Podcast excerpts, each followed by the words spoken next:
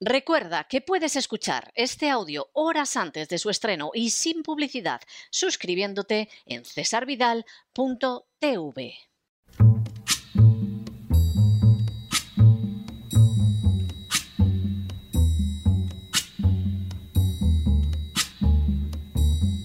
La voz con César Vidal desde el exilio.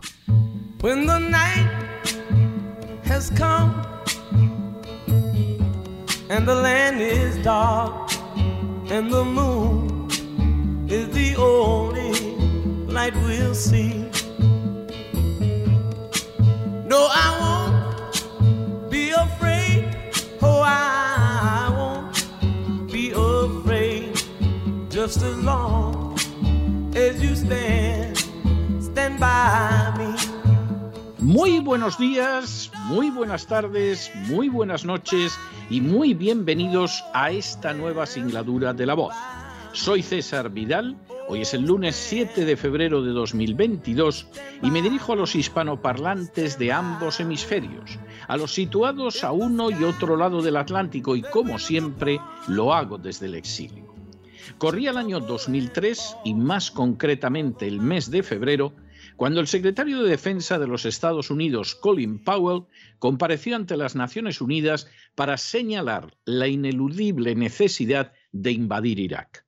Colin Powell no solo afirmó ante las Naciones Unidas que Irak poseía armas de destrucción masiva, sino que fabricó las pruebas e ignoró las advertencias repetidas de que esa afirmación era una falsedad. De manera bien significativa, el Congreso de los Estados Unidos jamás investigó la veracidad de los datos esgrimidos por Colin Powell y los medios de comunicación aún se ocuparon todavía menos de su verificación. Así, Powell afirmó que cada afirmación que realizó aquel día estaba basada en fuentes, fuentes sólidas, y que no tenía duda en su mente de que Irak contaba con un programa de armas nucleares. Sin embargo, su jefe de equipo, Larry Wilkerson, informaría después de que Powell había entrado en su oficina para decirle que se preguntaba cómo acabarían sintiéndose todos si después de colocar medio millón de efectivos en Irak y de marchar de un extremo al otro del país no encontraban nada. Powell también expresó sus dudas de que unos tubos de aluminio comprados por Irak pudieran servir para un programa de armas nucleares, ya que habría significado que los iraquíes tenían una capacidad para conseguir tolerancia de materiales que superaba a la de los mismos Estados Unidos. Aún peor fue que Powell utilizara una conversión interceptada entre oficiales del ejército iraquí sobre las inspecciones de la ONU alterando su contenido de tal manera que las pruebas de que Irak estaba cumpliendo las exigencias de desarme de la ONU aparecieran como que las estaba quebrantando. En su tergiversación escandalosa de la realidad, Powell llegó a añadir frases como limpiad todas las áreas y aseguraos que no hay nada allí, que en realidad no se encontraban en la transcripción de las conversaciones. De hecho, en la transcripción solo había una referencia a inspeccionar las áreas de acuerdo con las directrices de la ONU para acabar con cualquier arma de destrucción masiva que pudiera quedar en territorio de Irak. Sin embargo, Powell convirtió ese dato en una referencia a que los iraquíes escondían armas de destrucción masiva. Igualmente, Powell afirmó ante Naciones Unidas que Irak contaba con armas químicas. La realidad, sin embargo, fue que ese dato lo habían recogido los inspectores de la ONU de Hussein Kamel, un yerno del dictador iraquí Saddam Hussein que se había pasado a Occidente. Kamel había hecho referencia a esas armas en el momento de su deserción en 1995, señalando además que la producción de esas armas había tenido lugar en 1991, es decir, más de una década antes, pero que ya no existían. Kamel incluso informó de que Irak ya no tenía ningún tipo de armas de destrucción masiva, que él incluso había ordenado la destrucción de las químicas y que todas las armas biológicas, misiles, nucleares habían sido destruidas. Kamel repitió de manera indubitable que Irak no disponía de armas de destrucción masiva en una entrevista en la CNN con el corresponsal Brent Sattler. Colin Powell afirmaría en el año 2006 que no sabía que Camel había afirmado que no había armas de destrucción masiva en Irak. En el curso de otra entrevista, enfrentado con el hecho de que quizá lo habían engañado y preguntado por quién lo había hecho, Powell, irritado, respondió que no tenía los nombres. En el año 2005, Colin Powell reconoció que algunas semanas después del discurso que había pronunciado en la ONU, la CIA le advirtió de que las pruebas de la existencia de armas de destrucción masiva en Irak no eran buenas y que no debía creerse en ellas, lo que le dejó devastado. Lo cierto es que uno de sus analistas, Greg Tillman, confesaría que lo que Powell había hecho al hablar en Naciones Unidas había sido apoyar lealmente al presidente Bush y construir un caso lo más fuerte posible para insistir en que no existía una alternativa al uso de la fuerza militar. Sir Christopher Meyer, que por esa época fue el embajador británico en Washington, sostendría que Colin Powell se había limitado a obedecer órdenes del presidente. El discurso de Powell no fue lo que decidió la guerra de Irak, pero sí constituyó una poderosa arma de propaganda para justificarla ante la comunidad internacional, aunque eso sí, torciendo los hechos y propalando datos totalmente falsos. El coste de esa guerra se prolonga hasta el día de hoy. A pesar de la propaganda, Irak no ha conocido en todos estos años ni la paz, ni la prosperidad, ni la estabilidad, ni algo que se parezca a una democracia. Aunque los muertos militares iraquíes se reducirían a unas decenas de miles, hasta febrero de 2020 el número de muertes civiles iraquíes rondaba ya las 200.000. Las víctimas, por supuesto, también fueron americanas. En marzo de 2009, el Pentágono estimó que unos 360.000 veteranos americanos de las guerras de Afganistán e Irak habían sufrido daños traumáticos en el cerebro. De ellos, hasta 90.000 presentaban síntomas persistentes que necesitaban un tratamiento especializado. En el año anterior se había revelado que la tasa de suicidios de los veteranos de guerra americanos era la más alta desde los años 80. Solo en el año 2007 hubo 2.100 intentos de suicidio, aunque algunas fuentes consideran que ese número es demasiado bajo. Sin duda, el tributo de la invasión de Irak una guerra no ganada y que todavía se mantiene fue muy elevado. Y la responsabilidad de políticos y medios por propalar falsedades a sabiendas acerca de la realidad resulta incalculable. En las últimas horas hemos tenido nuevas noticias sobre la propaganda utilizada en la crisis de Ucrania. Sin ánimo de ser exhaustivos, los hechos son los siguientes. Primero, a principios de noviembre del año pasado, los medios de comunicación occidentales, en particular agencias británicos y americanos, comenzaron a difundir que Rusia iba a invadir Ucrania. Segundo, la mencionada información comenzó refiriéndose a decenas de miles de soldados rusos situados en la frontera con Ucrania que pasarían antes del final de 2021 a 100.000 efectivos. Tercero, la realidad es que es desconocida la fuente en la que se basan las afirmaciones de que hay 100.000 soldados rusos en la frontera, que los soldados rusos más cercanos a Ucrania se encuentran a una distancia de la frontera similar a la que hay entre la localidad española de Calatayud y la frontera con Francia, y que Rusia ha negado una y otra vez que vaya a invadir Ucrania. Cuarto, sí es cierto que el alarmismo provocado por los políticos y medios occidentales ha sido aprovechado por Rusia para volver a plantear su reivindicación de que la NATO no se siga extendiendo hacia el este, incluyendo a Ucrania. Quinto, la semana pasada, ante las acusaciones de Estados Unidos en el Consejo de Seguridad de la ONU de que pensaba invadir Ucrania, Rusia volvió a desmentirlo públicamente, siendo respaldada en ese mentís por la República Popular China. Sexto, este fin de semana Bloomberg publicó un titular que afirmaba, en vivo, Rusia invade Ucrania. Séptimo, La noticia fue detectada por la analista rusa Olga Lautman, que alertó de la misma en Twitter. Octavo. En declaraciones al New York Post, Lautman señaló que la publicación de Bloomberg la alarmó puesto que entré al sitio y vi las últimas noticias, pero sabía que no eran reales porque trato con Ucrania y sería una de las primeras en saberlo. Noveno. Lautman añadió que es extraño y un gran error considerando que esta es una posible invasión a gran escala y todos están nerviosos. Décimo.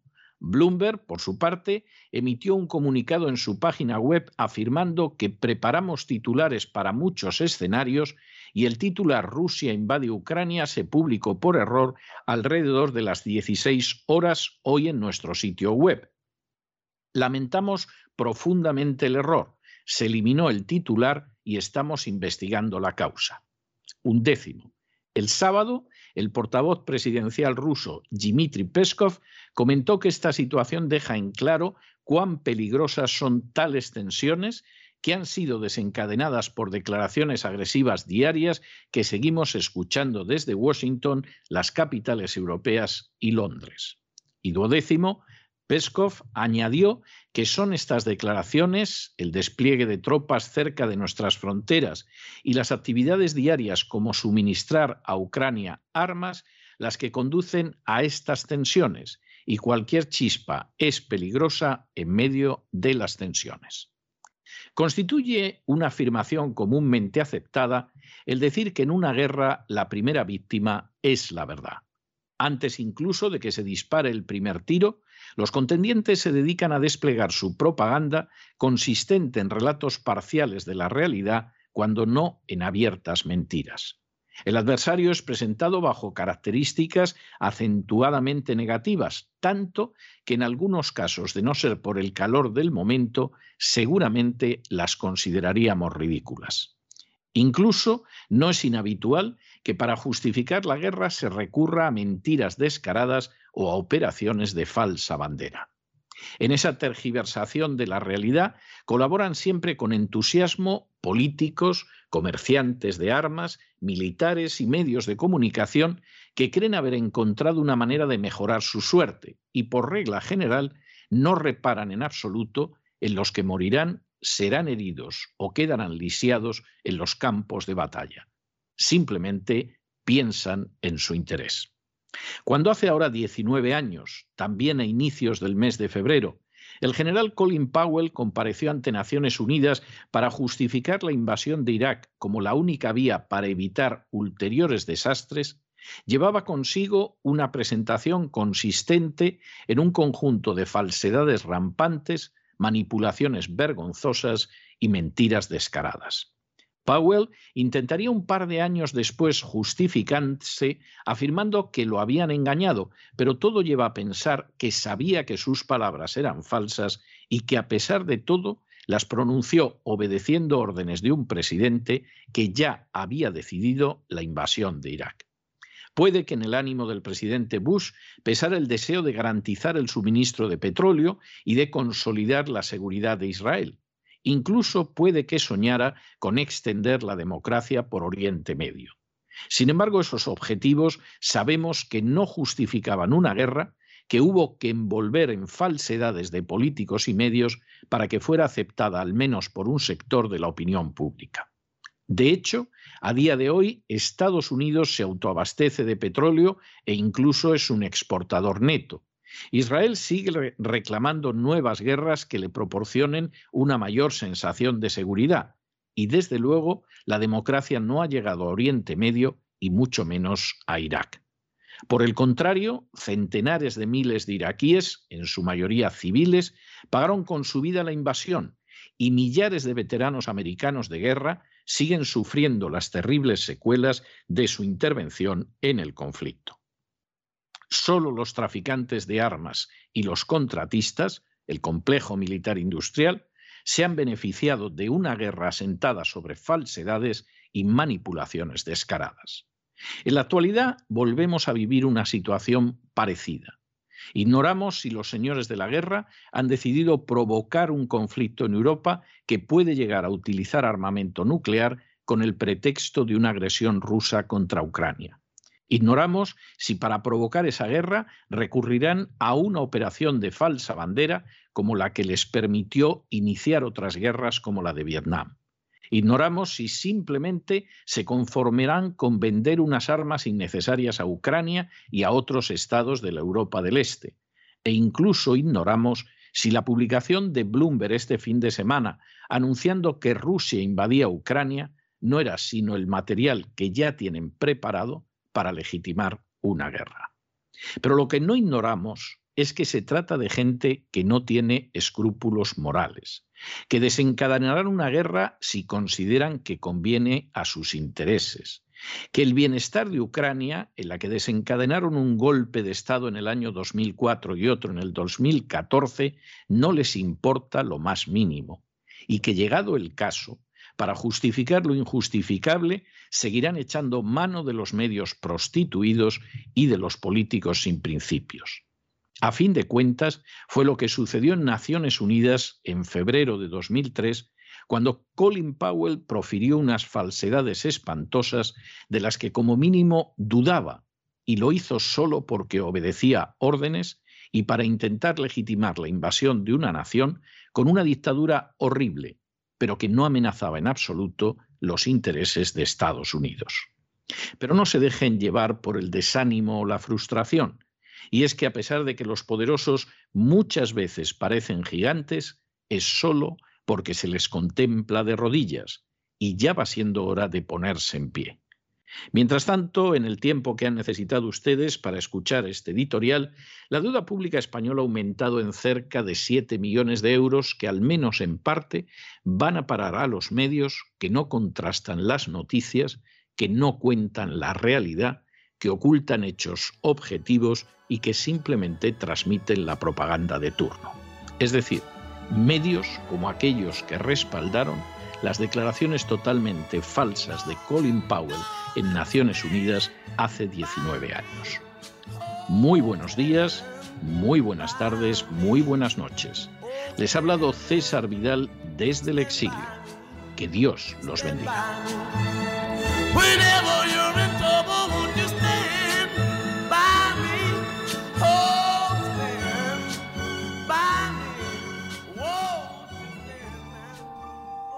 Esta sección está patrocinada por crowdfunding con el siguiente mensaje.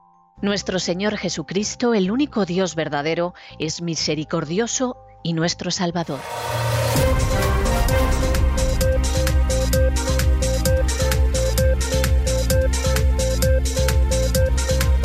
Las noticias del día.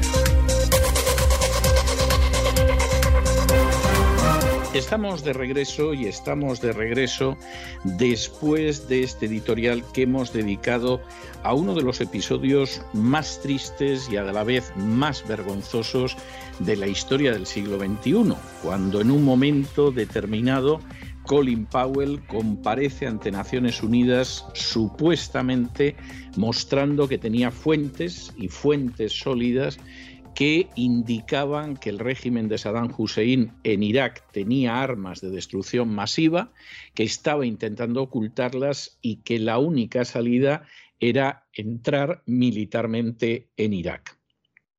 Aquello en aquel entonces, estamos hablando de 19 años atrás, y por supuesto entre las personas que contemplaron aquello estaba quien ahora se dirige a, ustedes, podía parecer relativamente cierto, en parte porque Saddam Hussein era un dictador absolutamente odioso y despreciable, pero sobre todo porque uno hubiera esperado que ni Colin Powell, con el prestigio que tenía, hubiera mentido, ni que el gobierno de la primera democracia del planeta mintiera y además hubiera decidido ir a la guerra, aunque no hubiera la menor prueba de lo que estaba sucediendo.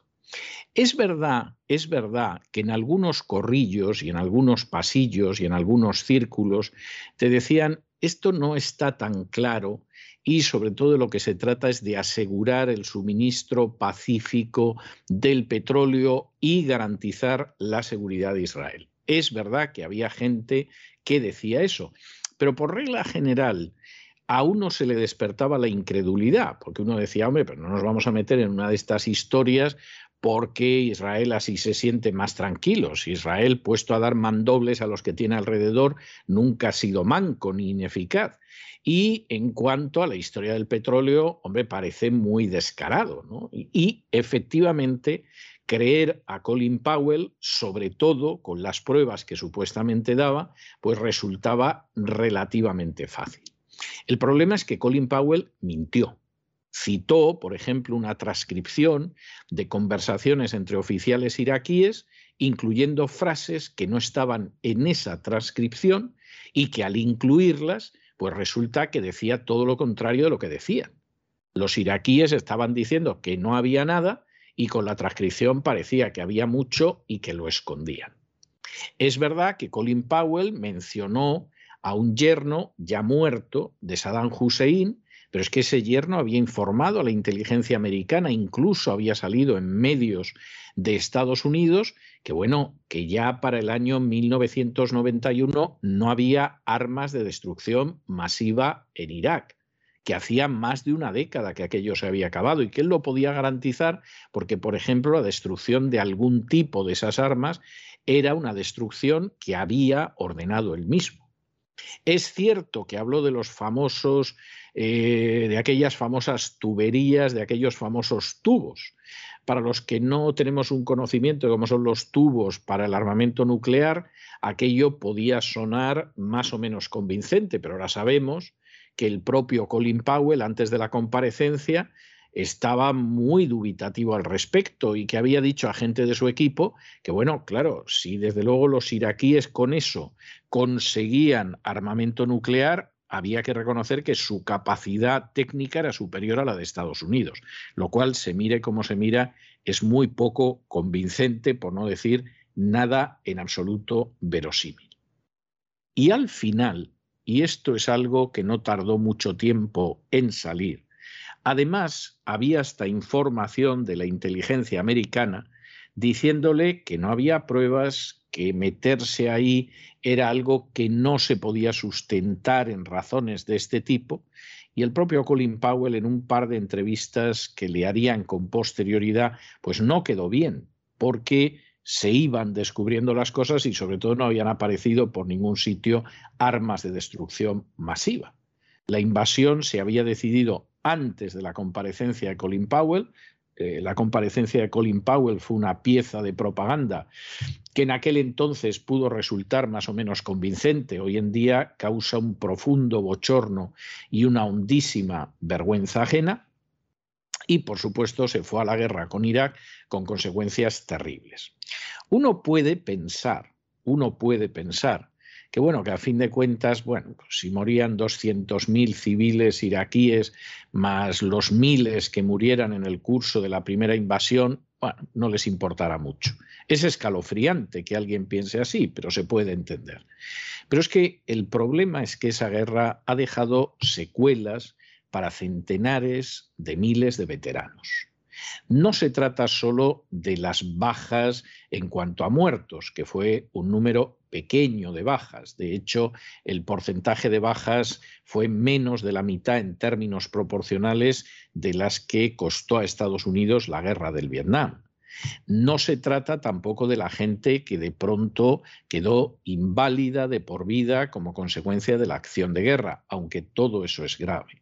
Lo terrible es que estamos hablando de centenares de miles de veteranos de guerra americanos con unos daños que no está nada claro que lleguen a superar nunca. Lo cual, desde luego, implica que eso de las guerras limpias, bueno, como propaganda, puede estar muy bien, pero desde luego no se corresponde con la realidad.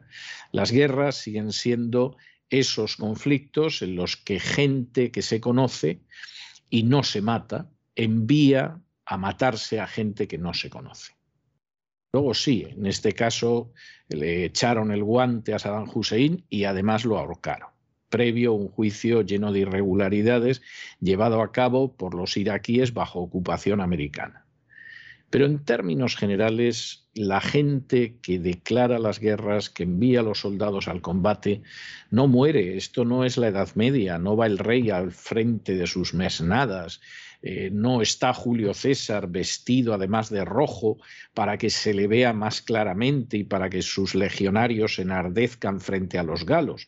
Eso pasó a la historia.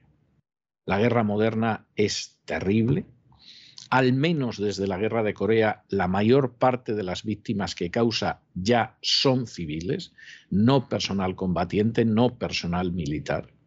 Pero incluso en el caso de los militares tiene consecuencias devastadoras. Devastadoras porque incluso en un conflicto breve como este, la guerra no ha terminado de ganarse nunca. Se acabó con el ejército iraquí, se derribó a Saddam Hussein, se, lo se le ejecutó, pero Irak sigue siendo un avispero, no crean ustedes, que mucho mejor que el de Afganistán. Y claro, esto obliga a que uno reflexione sobre lo que cuentan los políticos y los medios de comunicación, porque lo que cuentan en muchas ocasiones no son nada más que mentiras, falsedades y falsificaciones, como las que utilizó en su día Colin Powell para arrastrar al mundo a una guerra que encima no se ha ganado, y que a casi 20 años de distancia sigue en pie. Y que posiblemente no va a haber una salida de allí, porque en última instancia hay unos pozos petrolíferos que se quieren seguir explotando en beneficio de compañías petroleras que tenían estrechas vinculaciones con distintos miembros del gabinete de George W. Bush y que por lo tanto pues se pretende mantener esa presencia, aunque eso signifique una presencia sostenida sobre la inestabilidad, la pobreza y lo que es peor, la sangre. Pero hay que tener esto en cuenta para identificar la propaganda del día de mañana, porque de pronto te levantas una mañana y Bloomberg te avisa de que Rusia ha invadido Ucrania. ¿La ha invadido? Ni por aproximación. ¿Y esto cómo ha pasado? no lo sabemos. Pero ahí estaba. Y esto es para tenerlo en cuenta. Al final, la manipulación del lenguaje, de los datos, de los hechos, efectivamente tiene un carácter criminal cuyas consecuencias pueden ser verdaderamente tremendas. Fíjense, si no, en la primera noticia que empezamos hoy, porque el Parlamento Europeo ha considerado los crímenes de la organización terrorista ETA como crímenes de lesa humanidad. A esta conclusión llega la Comisión del Parlamento Europeo después de conocer de primera mano que hay más de 370 asesinatos perpetrados por ETA que no se han resuelto y que seguramente no se van a resolver.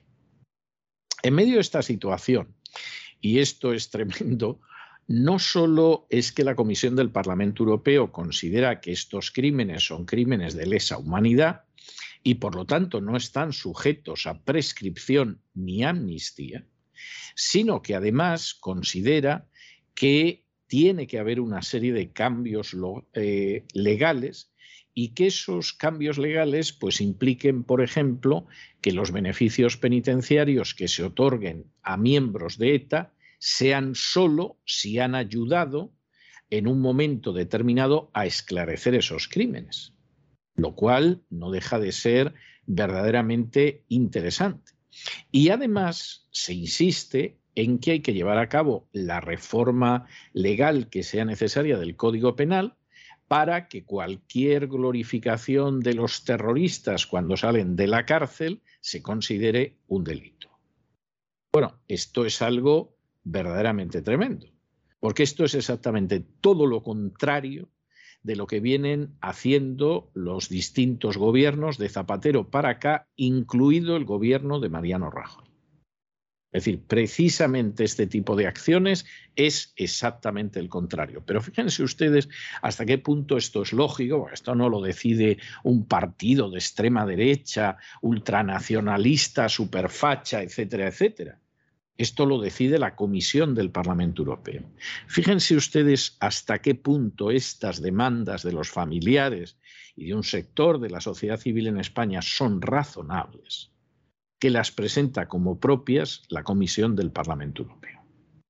Insistimos, desde Zapatero, Rajoy y Pedro Sánchez ahora, eso es impensable. impensable. La historia es qué vamos a dar a los terroristas, cómo los sacamos, dónde los colocamos, qué prebendas les entregamos y esta es la historia. Y por si esto fuera poco, que ya es bastante vergonzoso, resulta que además el gobierno vasco se ha sacado una norma en virtud de la cual pues eh, resulta que hay un reconocimiento y reparación de víctimas de motivación política, etcétera, etcétera, de la que va a excluir, a excluir nada más y nada menos que a medio millar de personas que son policías y civiles víctimas de ETA. Y uno dice, vamos a ver, sea, llegaba el de ETA, le pegaba un tiro en la nuca al policía o al periodista o al político, al que fuera, y esta gente no es gente a la que haya que reconocer y reparar? Pues no, señor. ¿Por qué? Porque no había motivación política. Y uno dice, pero bueno, pero vamos a ver, vamos a ver. O sea, ¿me quiere usted contar que ETA no mataba a la gente por motivación política? En estos casos no. Esto es algo inaudito, esto es vergonzoso, esto se da de bofetones con las conclusiones de la Comisión del Parlamento Europeo, pero se da de bofetones sobre todo con el sentido común más elemental. Bueno, pues en estas estamos. En estas estamos para que lo vayan sabiendo ustedes. El Parlamento Europeo que vaya por donde quiera, que el gobierno vasco y el gobierno social comunista español irán por donde les parezca. Examinamos estas y otras noticias que les afectan con la ayuda inestimable de María Jesús Alfaya. María Jesús, muy buenas noches. Muy buenas noches, César. Muy buenas noches a los oyentes de la voz, a quienes deseamos un feliz inicio de semana. ETA actuó con violencia extrema en Euskadi y sus crímenes podrían considerarse de lesa humanidad.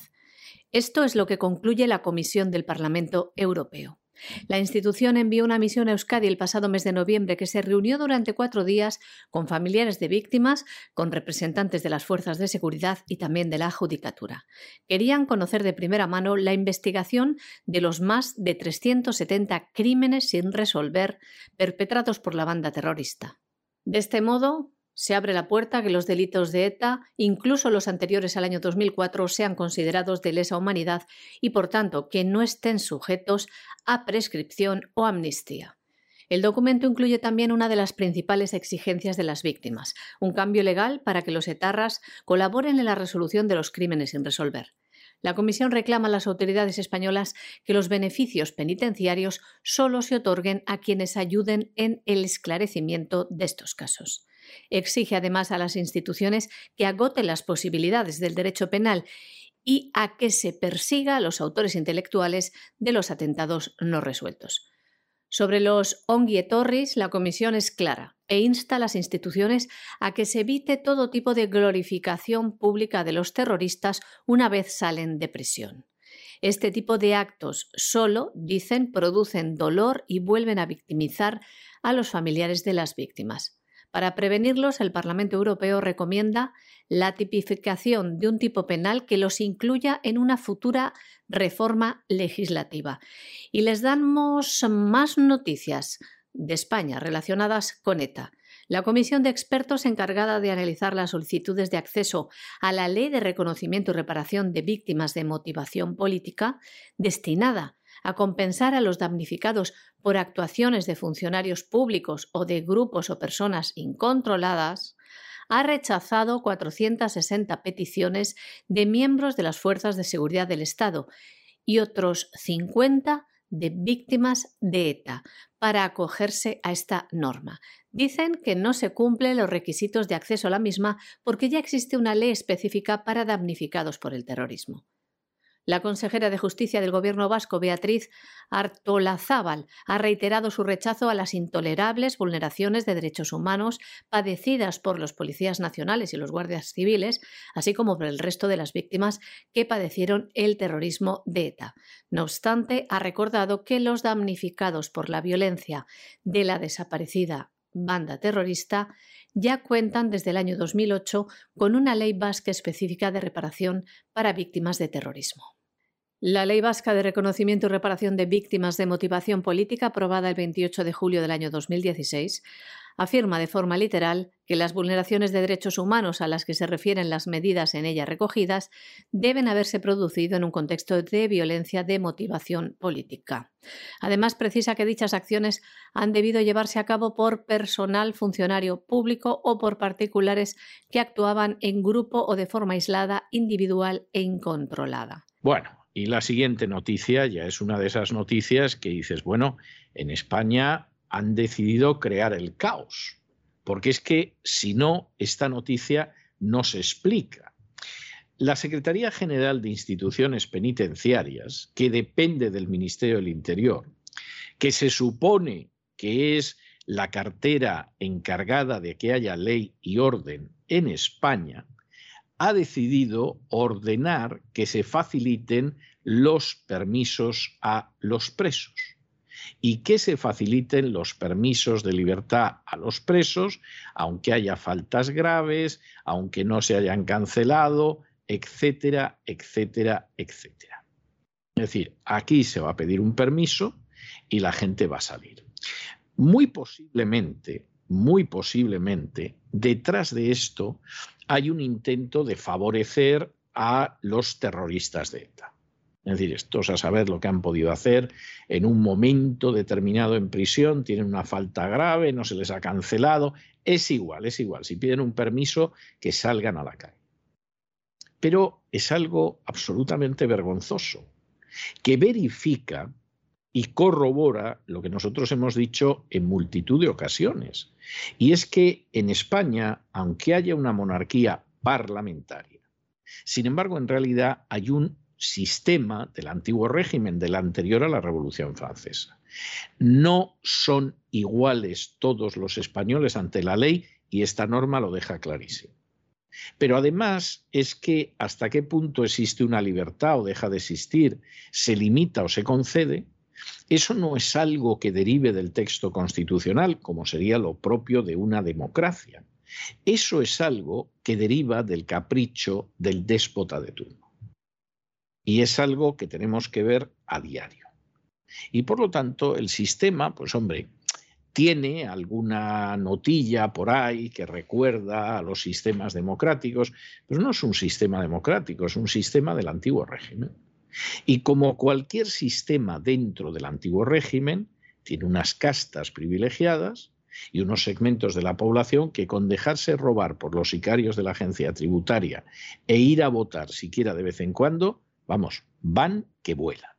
El Ministerio del Interior ha ordenado facilitar los permisos a los presos, incluso a los que hayan cometido faltas muy graves. Estos podrán también disfrutar estos permisos. La Secretaría General de Instituciones Penitenciarias, dependiente del Ministerio del Interior, ha modificado su reglamento a través de una instrucción interna para que los presos en régimen de segundo o tercer grado puedan obtener nuevos privilegios penitenciarios. Este cambio normativo permitirá a los presos obtener permisos de libertad, aunque en sus expedientes consten sanciones firmes por faltas graves o éstas no hayan sido canceladas en sus correspondientes expedientes. Con el nuevo texto que firmó el secretario general de Instituciones Penitenciarias, Ángel Luis Ortiz, este órgano elimina del artículo 5.1.1. sobre el estudio y la preparación de permisos ordinarios la exigencia de que el interno deba tener un historial sin altercados o mala conducta por faltas graves o muy graves para autorizarle un permiso de salida de la cárcel en la que cumple condena.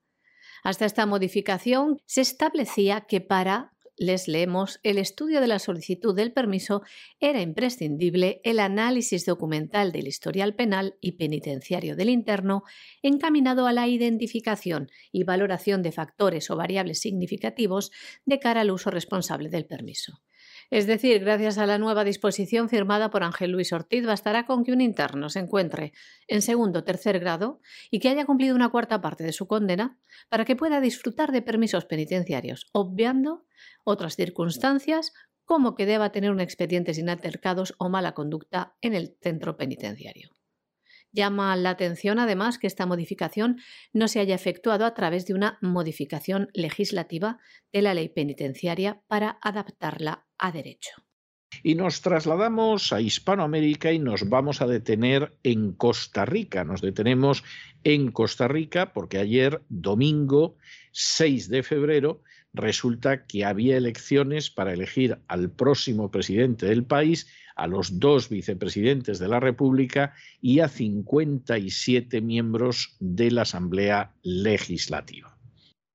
Las elecciones prácticamente, prácticamente hasta eh, lo que fueron las 12 de la noche, eran unas elecciones en que parecía claro que el más votado de todos los candidatos, que no eran pocos, ¿eh? ahí había docenitas de candidatos, el más votado era José María Figueres, del Partido de Liberación Nacional, que ya ha sido presidente y que es hijo de un señor que también se llamaba Figueres, que fue tres veces presidente, es decir, la aristocracia, no en el mejor sentido, política de Costa Rica, y que andaba pues en torno al 27%. En segundo lugar estaba Fabricio Alvarado, de un partido nuevo que se llama Nueva República, que es un personaje relacionado con los medios, que es evangélico y que ha mantenido en los últimos años, desde que fundó Nueva República, una política de clara resistencia frente a la agenda globalista y en este sentido pues se opuso al aborto, al matrimonio homosexual, etcétera, etcétera, etcétera y por lo tanto ya se pueden ustedes imaginar que continuamente se referían a él como un fundamentalista, como un personaje que es un fanático religioso, como ultraconservador, como extrema derecha, en fin, todo este tipo de calificativos habituales y luego, en tercer lugar, aparecía Rodrigo Chávez, del Partido de Progreso Social Democrático, que fue hace relativamente poco ministro de Hacienda, pero que sobre, sobre todo es interesante porque es un personaje que ha trabajado durante muchos años en el Banco Mundial. Banco Mundial del que tuvo que salir no porque no comulgara con su visión globalista, sino que tuvo que salir porque había acusaciones de acoso sexual. Yo no sé qué pasa en el Banco Mundial, pero no es el primer político del que oigo esto, y en un momento determinado tuvo que salir.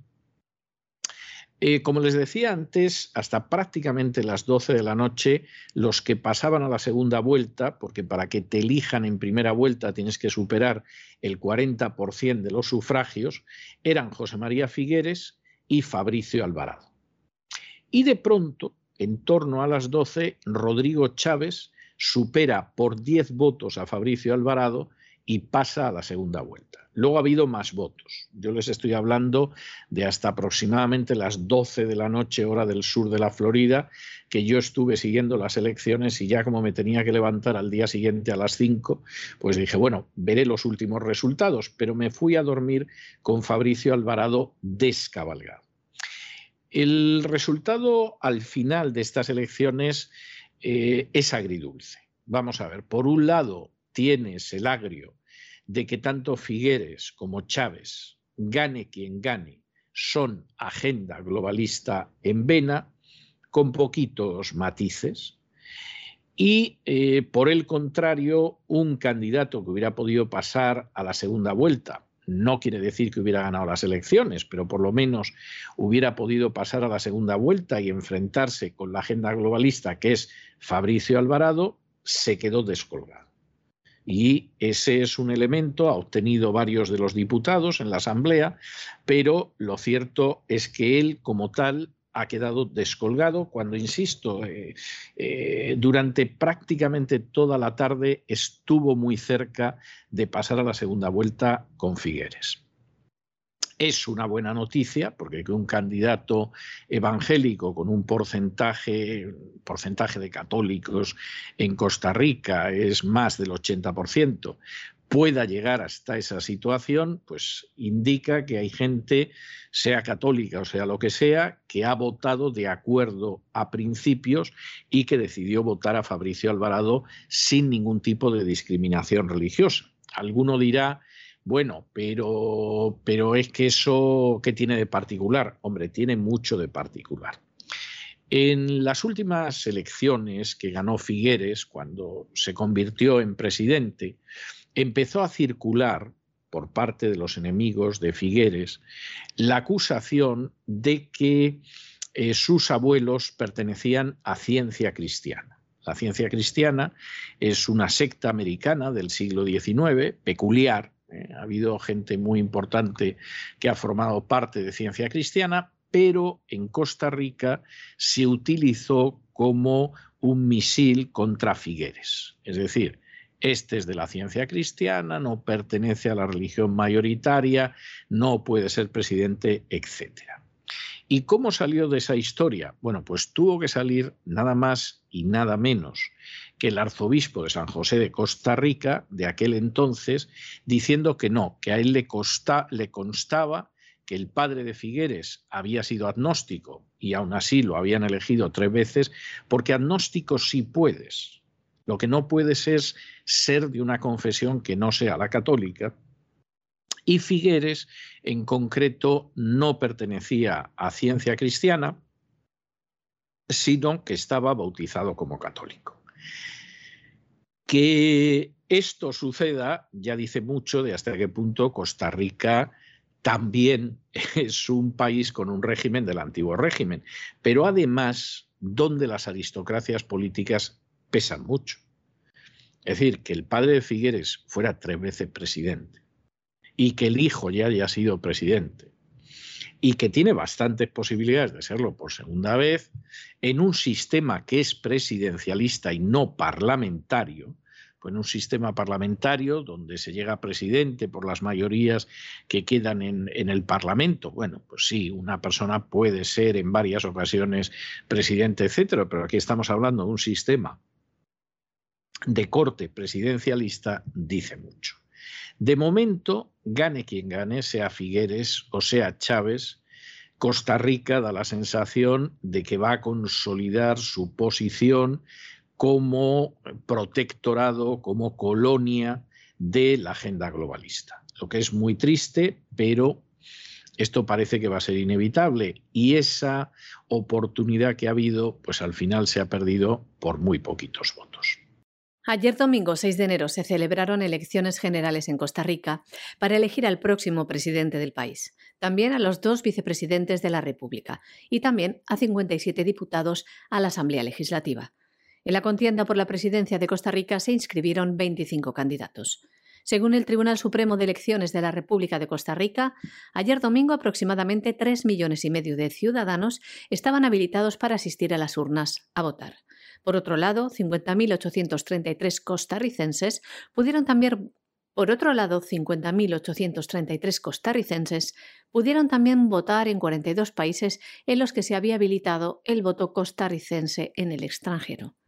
De acuerdo con el corte 10 de los resultados provisionales, estas elecciones registraron un 59,71% de participación y un 40,29% de abstención. ¿Y quién será el posible sucesor del presidente Carlos Alvarado Quesada? Con el 77,64% de las actas escrutadas, José María Figueres del Partido Liberación Nacional va al frente de la contienda con el 27,28% de los votos válidos. Le sigue Rodrigo Chávez del Partido Progreso Social Democrático con el 16,64%. Y en tercera posición en número de votos está Fabricio Alvarado del Partido Nueva República con el 15,02%. De seguir esta tendencia de resultados y sin ningún candidato logra al menos el 40% de los votos, el próximo 3 de abril se realizaría una segunda vuelta entre José María Figueres y Rodrigo Chávez. ¿Y quién es José María Figueres y qué relación tiene con la agenda globalista? José María Figueres Olsen nació en Catedral, San José, el 24 de diciembre del año 1954. Es ingeniero industrial, consultor internacional y fue el presidente número 42 de la República de Costa Rica del año 1994 al año 1998. Posteriormente siguió en el gobierno como ministro de Comercio Exterior y también en otra ocasión como ministro de Agricultura y Ganadería. Su padre, era hijo de españoles que emigraron desde Os de Balaguer, en Lérida. Su padre, José Figueres Ferrer, Fue el caudillo liberacionista quien lideró la fundación de la Segunda República costarricense. Su madre, la primera dama, era de origen estadounidense, Karen Olsen Beck. El candidato a presidente de Costa Rica tiene la doble nacionalidad costarricense y española por carta de naturaleza. ¿Y cuál es su relación con la agenda globalista? En el año 2000, Figueres fue nombrado director ejecutivo del Foro Económico Mundial, es decir, el Foro de Davos, el que impone en el mundo la agenda globalista. En el año 2003, Figueres se convirtió en el primer consejero delegado de este Foro Económico Mundial. Entre sus responsabilidades estaba la coordinación general de la reunión anual del Foro de Davos. Desde marzo del año 2005, Figueres es consejero delegado del Grupo Felipe VI con sede en Madrid. España. Esta organización apoya y colabora con instituciones que promueven el desarrollo, el diálogo y los valores democráticos en el mundo. A partir de mediados del año 2008, Figueres asume el cargo de consejero delegado de Concordia 21, un vehículo de inversión social que reúne inversores sociales de todo el mundo, cuyo presidente del Consejo de Principales es Kofi Annan, antiguo secretario general de las Naciones Unidas. Y más datos sobre su acción en diversos organismos. Figueres ha formado parte de diversas juntas directivas en el campo medioambiental. Presidió los grupos LEAD, es decir, Líderes para el Ambiente y el Desarrollo, y Fundes Internacional, la Fundación de Desarrollo Sostenible. Asimismo, ha sido director de distintas organizaciones, entre ellas el Fondo Mundial para la Naturaleza, WWF, el Instituto de Investigación Botánica de Texas, BRIT, el Instituto de los Recursos Mundiales y también el Instituto del Medio Ambiente de Estocolmo. En la actualidad es miembro de varias juntas directivas.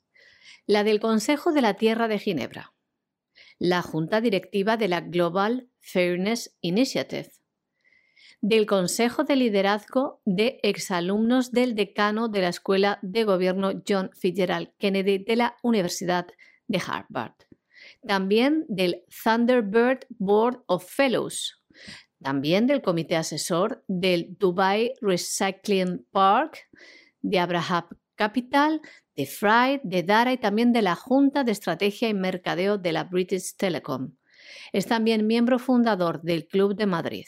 También es miembro del Grupo de Trabajo del Liderazgo Global para la Acción Climática, del Comité Asesor del Índice de Respuesta Humanitaria y es socio fundador de Amovens, una iniciativa que fomenta la práctica del coche compartido, el carpooling, con el objetivo de promover una movilidad más sostenible y limitar las emisiones de CO2.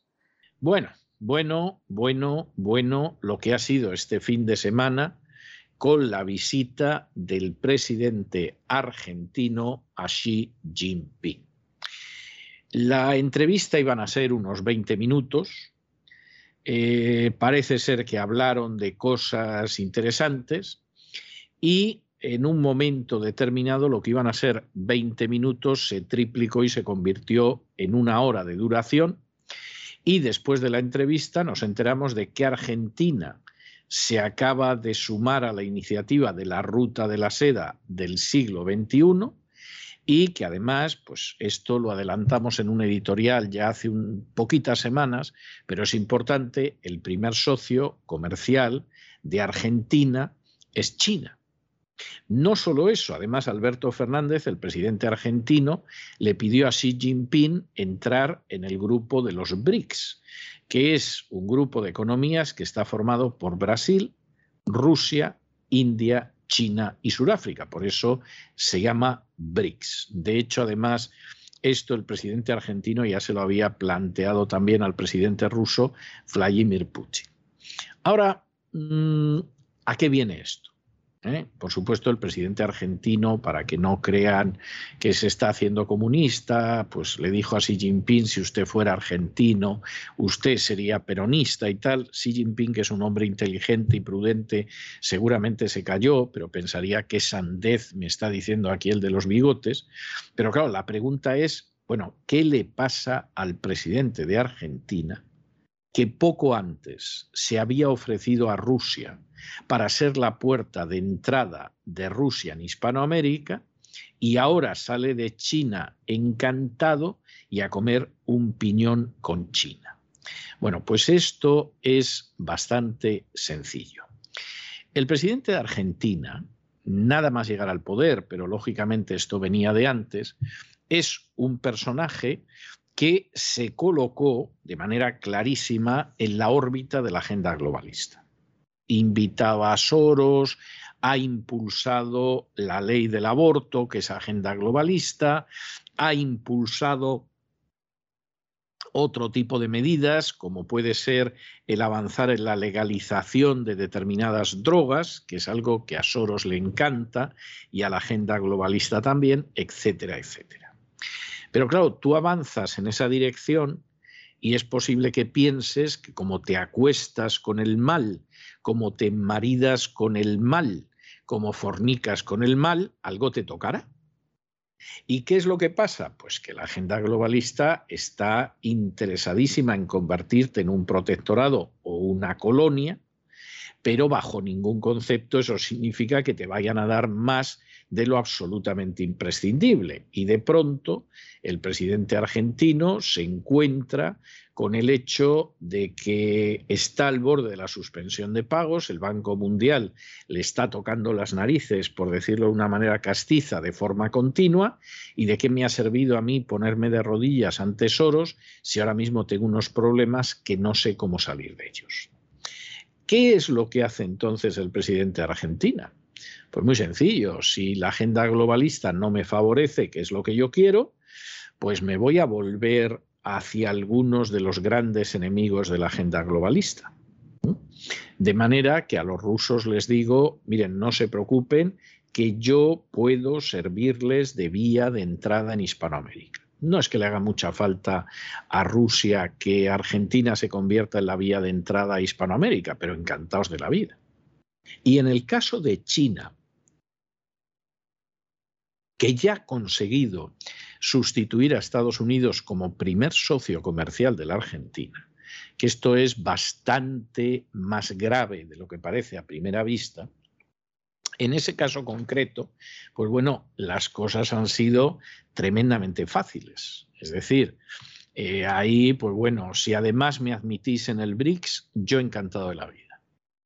Esto es muy posible, esto es muy posible que tenga que ver con el hecho de, bueno, el Banco Internacional no me va a seguir retorciendo el brazo detrás de la espalda y en algún momento pues que ceda de alguna manera. Y esta puede ser una medida como diciendo, bueno, si ustedes no me ayudan, yo tengo que buscar ayuda en otro sitio, no voy a dejar a la Argentina en la situación más que delicada en la que se encuentra ahora,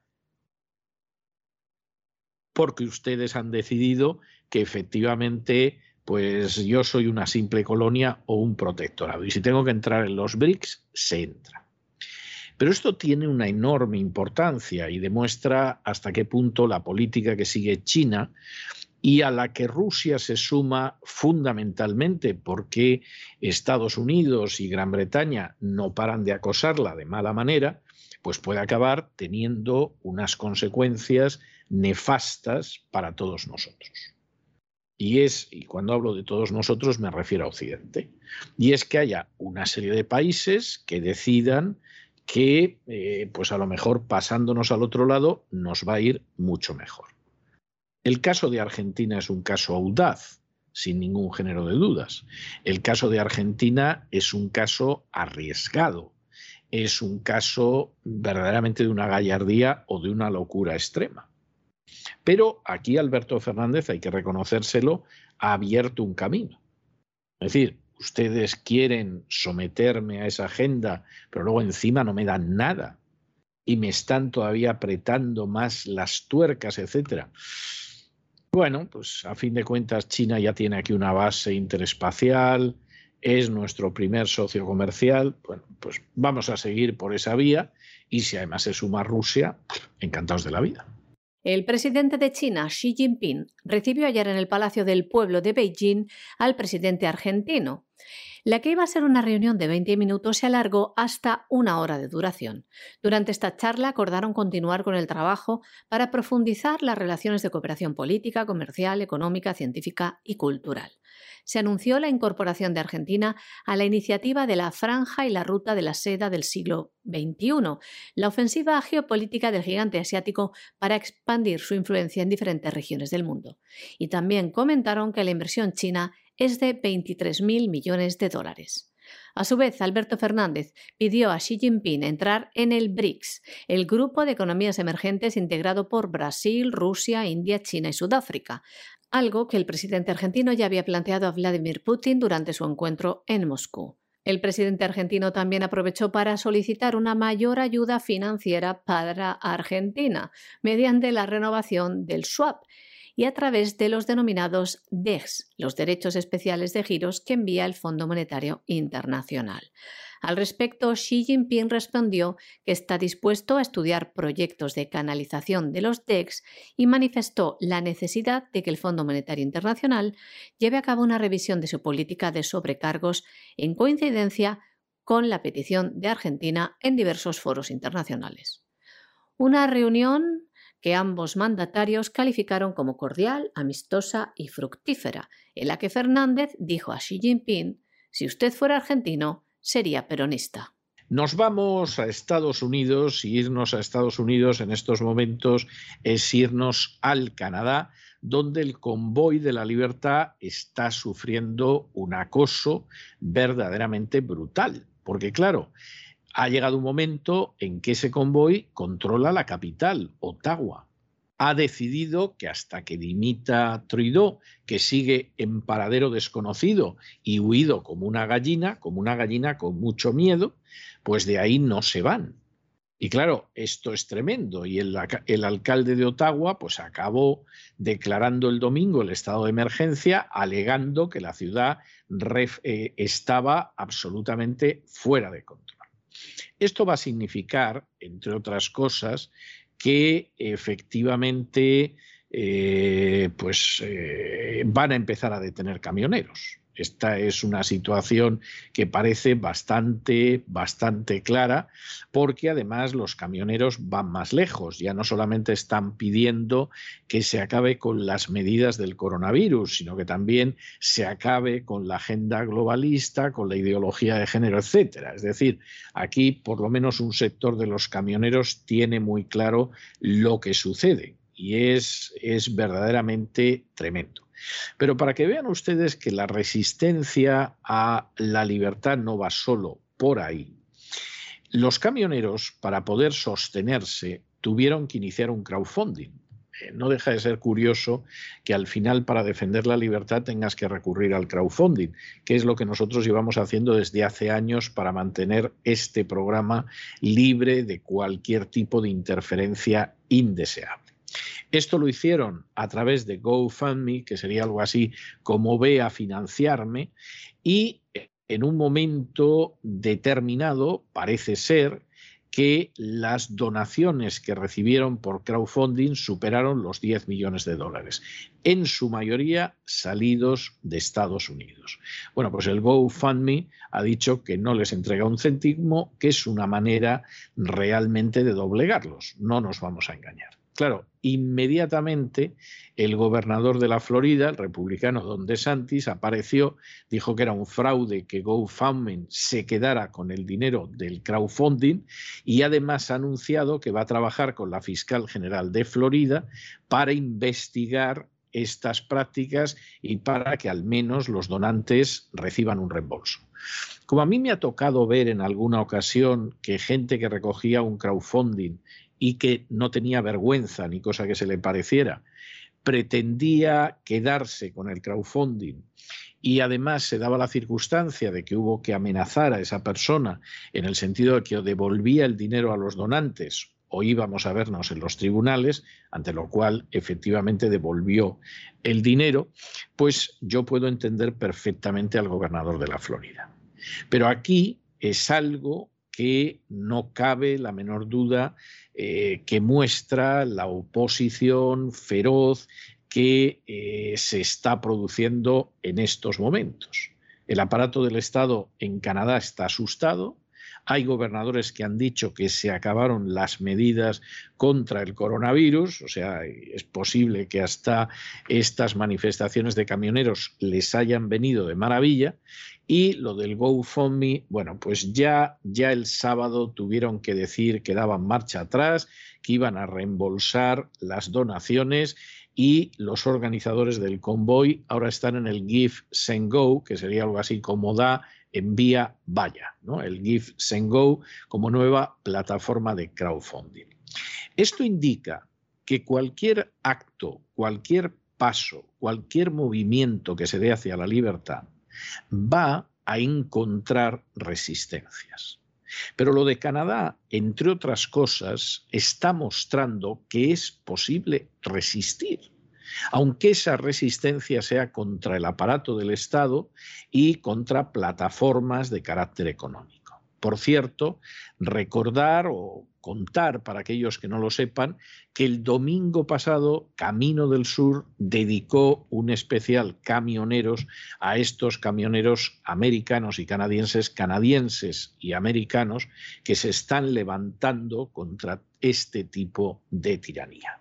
El alcalde de Ottawa declaraba este pasado domingo el estado de emergencia en la capital canadiense, considerando que la situación en su ciudad estaba fuera de control. Desde el ayuntamiento afirmaban que la decisión refleja el grave peligro y la amenaza a la seguridad de los residentes que representan las protestas en curso y subraya la necesidad de apoyo de otras jurisdicciones y niveles de gobierno. El alcalde llegó a decir Estamos perdiendo la batalla, debemos recuperar la ciudad. La ciudad está fuera de control. Los manifestantes han impuesto su ley. Esto lo dice el alcalde de Ottawa cuando lo único que hacen los manifestantes es protestar pacíficamente y hacer como mucho sonar las bocinas de sus camiones para ser escuchados. Atendiendo a las peticiones de los ciudadanos, ayer por la mañana los organizadores del movimiento en Ottawa anunciaron como un gesto de buena voluntad su intención de poner en pausa sus conciertos de trompetas por algunas horas del domingo para respetar el Día del Señor.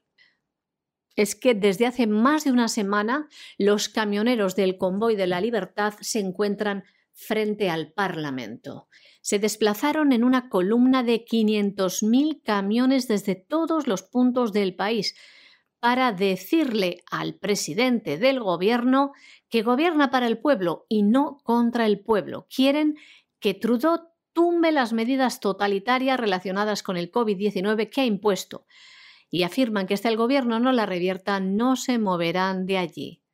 Este movimiento denominado Convoy de la Libertad protestaba Primeramente, contra la decisión de obligar a los camioneros a estar vacunados contra el COVID-19 para poder cruzar la frontera con Estados Unidos.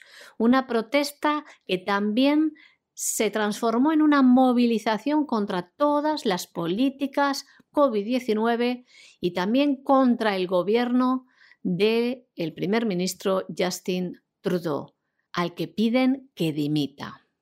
Y en Ottawa el alcalde ha ordenado a la policía que incremente la presión sobre estos manifestantes. La policía espera recibir a 250 efectivos de la Gendarmería Real del Canadá, un cuerpo de la Policía Federal. Se han impuesto 450 multas desde el sábado por la mañana por ruido excesivo o uso de fuegos artificiales y desde la policía informan que los manifestantes se involucraron en actos perturbadores o ilegales que presentaban riesgo para la seguridad pública o aumentaban la angustia de la gente. También se abrieron un centenar de investigaciones por delitos relacionados con la manifestación. Y como les contamos, estos camioneros, para sostener los gastos del viaje, como la gasolina, la manutención, iniciaron una campaña de crowdfunding en la plataforma GoFundMe por 7 millones de dólares. Con las donaciones provenientes de todo el mundo, llegaron a recaudar más de 10 millones de dólares, donaciones que provenían en gran parte de los Estados Unidos.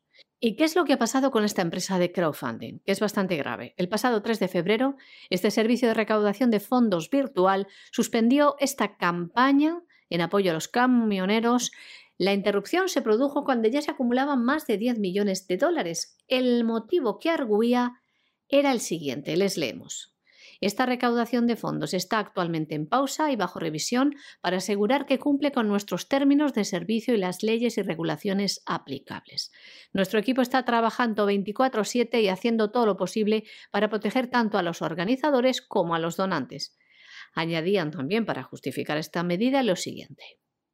Ahora tenemos pruebas de las fuerzas policiales de que la manifestación antes pacífica se ha convertido en una ocupación, con reportes policiales de violencia y otras actividades ilegales. Pese a estas acusaciones, no proporcionó ninguna prueba de esta supuesta violencia o actividad ilegal. Que sepamos, manifestarse no es ilegal. Fue tanta la indignación por la medida que tomó esta plataforma que desde los Estados Unidos el gobernador de Florida, el republicano Ron DeSantis, dijo que era un fraude, que GoFundMe se apoderara del dinero enviado a los camioneros y que lo quisiera entregar a causas de su propia elección, porque además esto es lo que dijo esta empresa. DeSantis comentó que trabajaría con la fiscal general de Florida, Ashley Moody, para investigar estas prácticas engañosas y que estos donantes deberían recibir el dinero. También el representante Jim Jordan, el principal republicano del Comité Judicial de la Cámara de Representantes, indicó que iban a investigar lo ocurrido. Ante todo esto, la página, pues, le temblaron un poquito las piernas. Ante tal indignación, GoFundMe tuvo que recular y anunció el pasado 5 de febrero que reembolsará automáticamente las donaciones al convoy de camioneros. Lo que nos resulta curioso es que esta página de crowdfunding cerrara la recaudación para el convoy de la libertad y quisiera robarles el dinero a los camioneros, mientras que por otro lado ha llegado a promover la zona CHOP ocupada por Antifa, los antifascistas, los radicales de la izquierda en Seattle. Y evidentemente los organizadores de Freedom Convoy han cambiado de plataforma de crowdfunding y han recurrido a Give Send Go. Bueno, y la última noticia aquí en Estados Unidos es una noticia tremenda. 16 integrantes del equipo femenino de natación de la Universidad de Pensilvania han solicitado, además de manera pública, por escrito y por carta, que Laia Thomas, que es una compañera del equipo, sea excluida de la competición de la Ivy League. La Ivy League es un conjunto de universidades de primerísimo nivel, no solo está Yale eh, y Harvard, sino que hay en total son unas eh, algo más de media docena de universidades enormemente prestigiosas en Estados Unidos, organizan además competiciones entre ellas para que quede claro que son la aristocracia de las universidades americanas y aquí 16 miembros, miembros diría alguna, del equipo femenino de natación han dicho esta no puede venir. Y ustedes dirán, ¿pero por qué? Porque es la nadadora más guapa y resulta que les quita posibles relaciones a las otras 16. No, porque pertenece a algún grupo religioso que a las otras les molesta. No, porque pertenece a alguna raza y las otras son racistas del color que sea ese racismo y entonces van a por ella. Tampoco. Lo que pasa con Laia Thomas es que es un hombre. Y eso sí, dice que es trans, compite y les pega unos palizones a sus compañeras y a quienes no son las compañeras, que verdaderamente es algo terrible. Por ejemplo, hace apenas unas semanas, en la categoría femenina de 200 metros libres, el señor Thomas, que supuestamente ahora es una señorita, pues batió el récord de toda la Ivy League. Y claro, como ustedes comprenderán, esto es algo tremendo, porque además se da la circunstancia de que cuando eh, la señorita Thomas era el señor Thomas, en la categoría masculina era el 462. En el momento en el que pasó a ser la señorita Thomas, se ha colocado en el número uno y no hay quien lo mueva. Ya saben ustedes que en algún estado, como en algún estado de Estados Unidos, han decidido que los trans no pueden competir en categorías femeninas, eh, al revés no. Es decir, si, si, usted es una señora y dice ahora que es un hombre, pues sí puede competir, hará el ridículo, pero lo puede hacer. Pero claro, al revés no. Porque existen deportes masculinos y femeninos por la inmensa superioridad deportiva de los varones. Esto habrá a quien le siente muy mal, pero es así. Hombre, piensen ustedes que este señor, cuando era hombre, era el puesto 462. Y en el momento en el que se ha pasado como trans a ser mujer, no hay quien lo mueva del número uno. Vamos, esto es un argumento absolutamente indiscutible. Y en estos momentos, en estos momentos, bueno, pues en Estados Unidos están viendo cómo lo arreglan y en el Comité Olímpico Internacional también. El Comité Olímpico Internacional permite que efectivamente los trans entren en las categorías femeninas, pero siempre si tienen un nivel de testosterona que está por debajo de los 10 nanomoles por litro de sangre. Es decir, tampoco es cuestión de que, claro, no paran de entrar hombres y, esto es una burla. Pero en el caso de la natación en Estados Unidos son 5 nanomoles. Es decir, son conscientes de que efectivamente los hombres arrasan, que dice que es una señorita, pero todos sabemos lo que hay. Y en este caso, incluso con esa reducción, no para de ser el número uno. Y claro, las otras 16 han dicho, hombre, esto no puede ser, porque es que en la vida vamos a poder aspirar como mucho a ser más del número dos. Y encima va a establecer unos récords que van a durar por los siglos de los siglos. Amén. Hasta que llegue otro trans y lo que acabe haciendo ese trans sea pulverizar este récord. Pero las mujeres que somos y seremos, en la vida vamos a tener un récord como el suyo. Bueno, que cada cual saque sus consecuencias y alguno dirá, en el pecado, en el pecado están llevando la penitencia. Un grupo de 16 integrantes del equipo femenino de natación de la Universidad de Pensilvania ha pedido por carta que la nadadora transexual Lia Thomas sea excluida de la competición de la Ivy League. Si bien apoya la decisión de Lia de cambiar de sexo, apuntan que ésta tiene ventajas biológicas sobre ellas, algo que hace injusta la competición, y pidieron a la Liga Universitaria que respalde a las mujeres biológicas. En este sentido, las nadadoras han aplaudido la decisión de la Federación de Natación de los Estados Unidos, que ha anunciado un cambio en sus políticas que limitarán el nivel de testosterona en sangre que deben tener las deportistas. ¿Y por qué han escrito estas nadadoras esta carta? Después de que Lia Thomas, esta transexual, batiera en el mes del noviembre pasado los récords de la Ivy League, Liga Universitaria del Noroeste de los Estados Unidos en la categoría femenina de los 200 metros libres.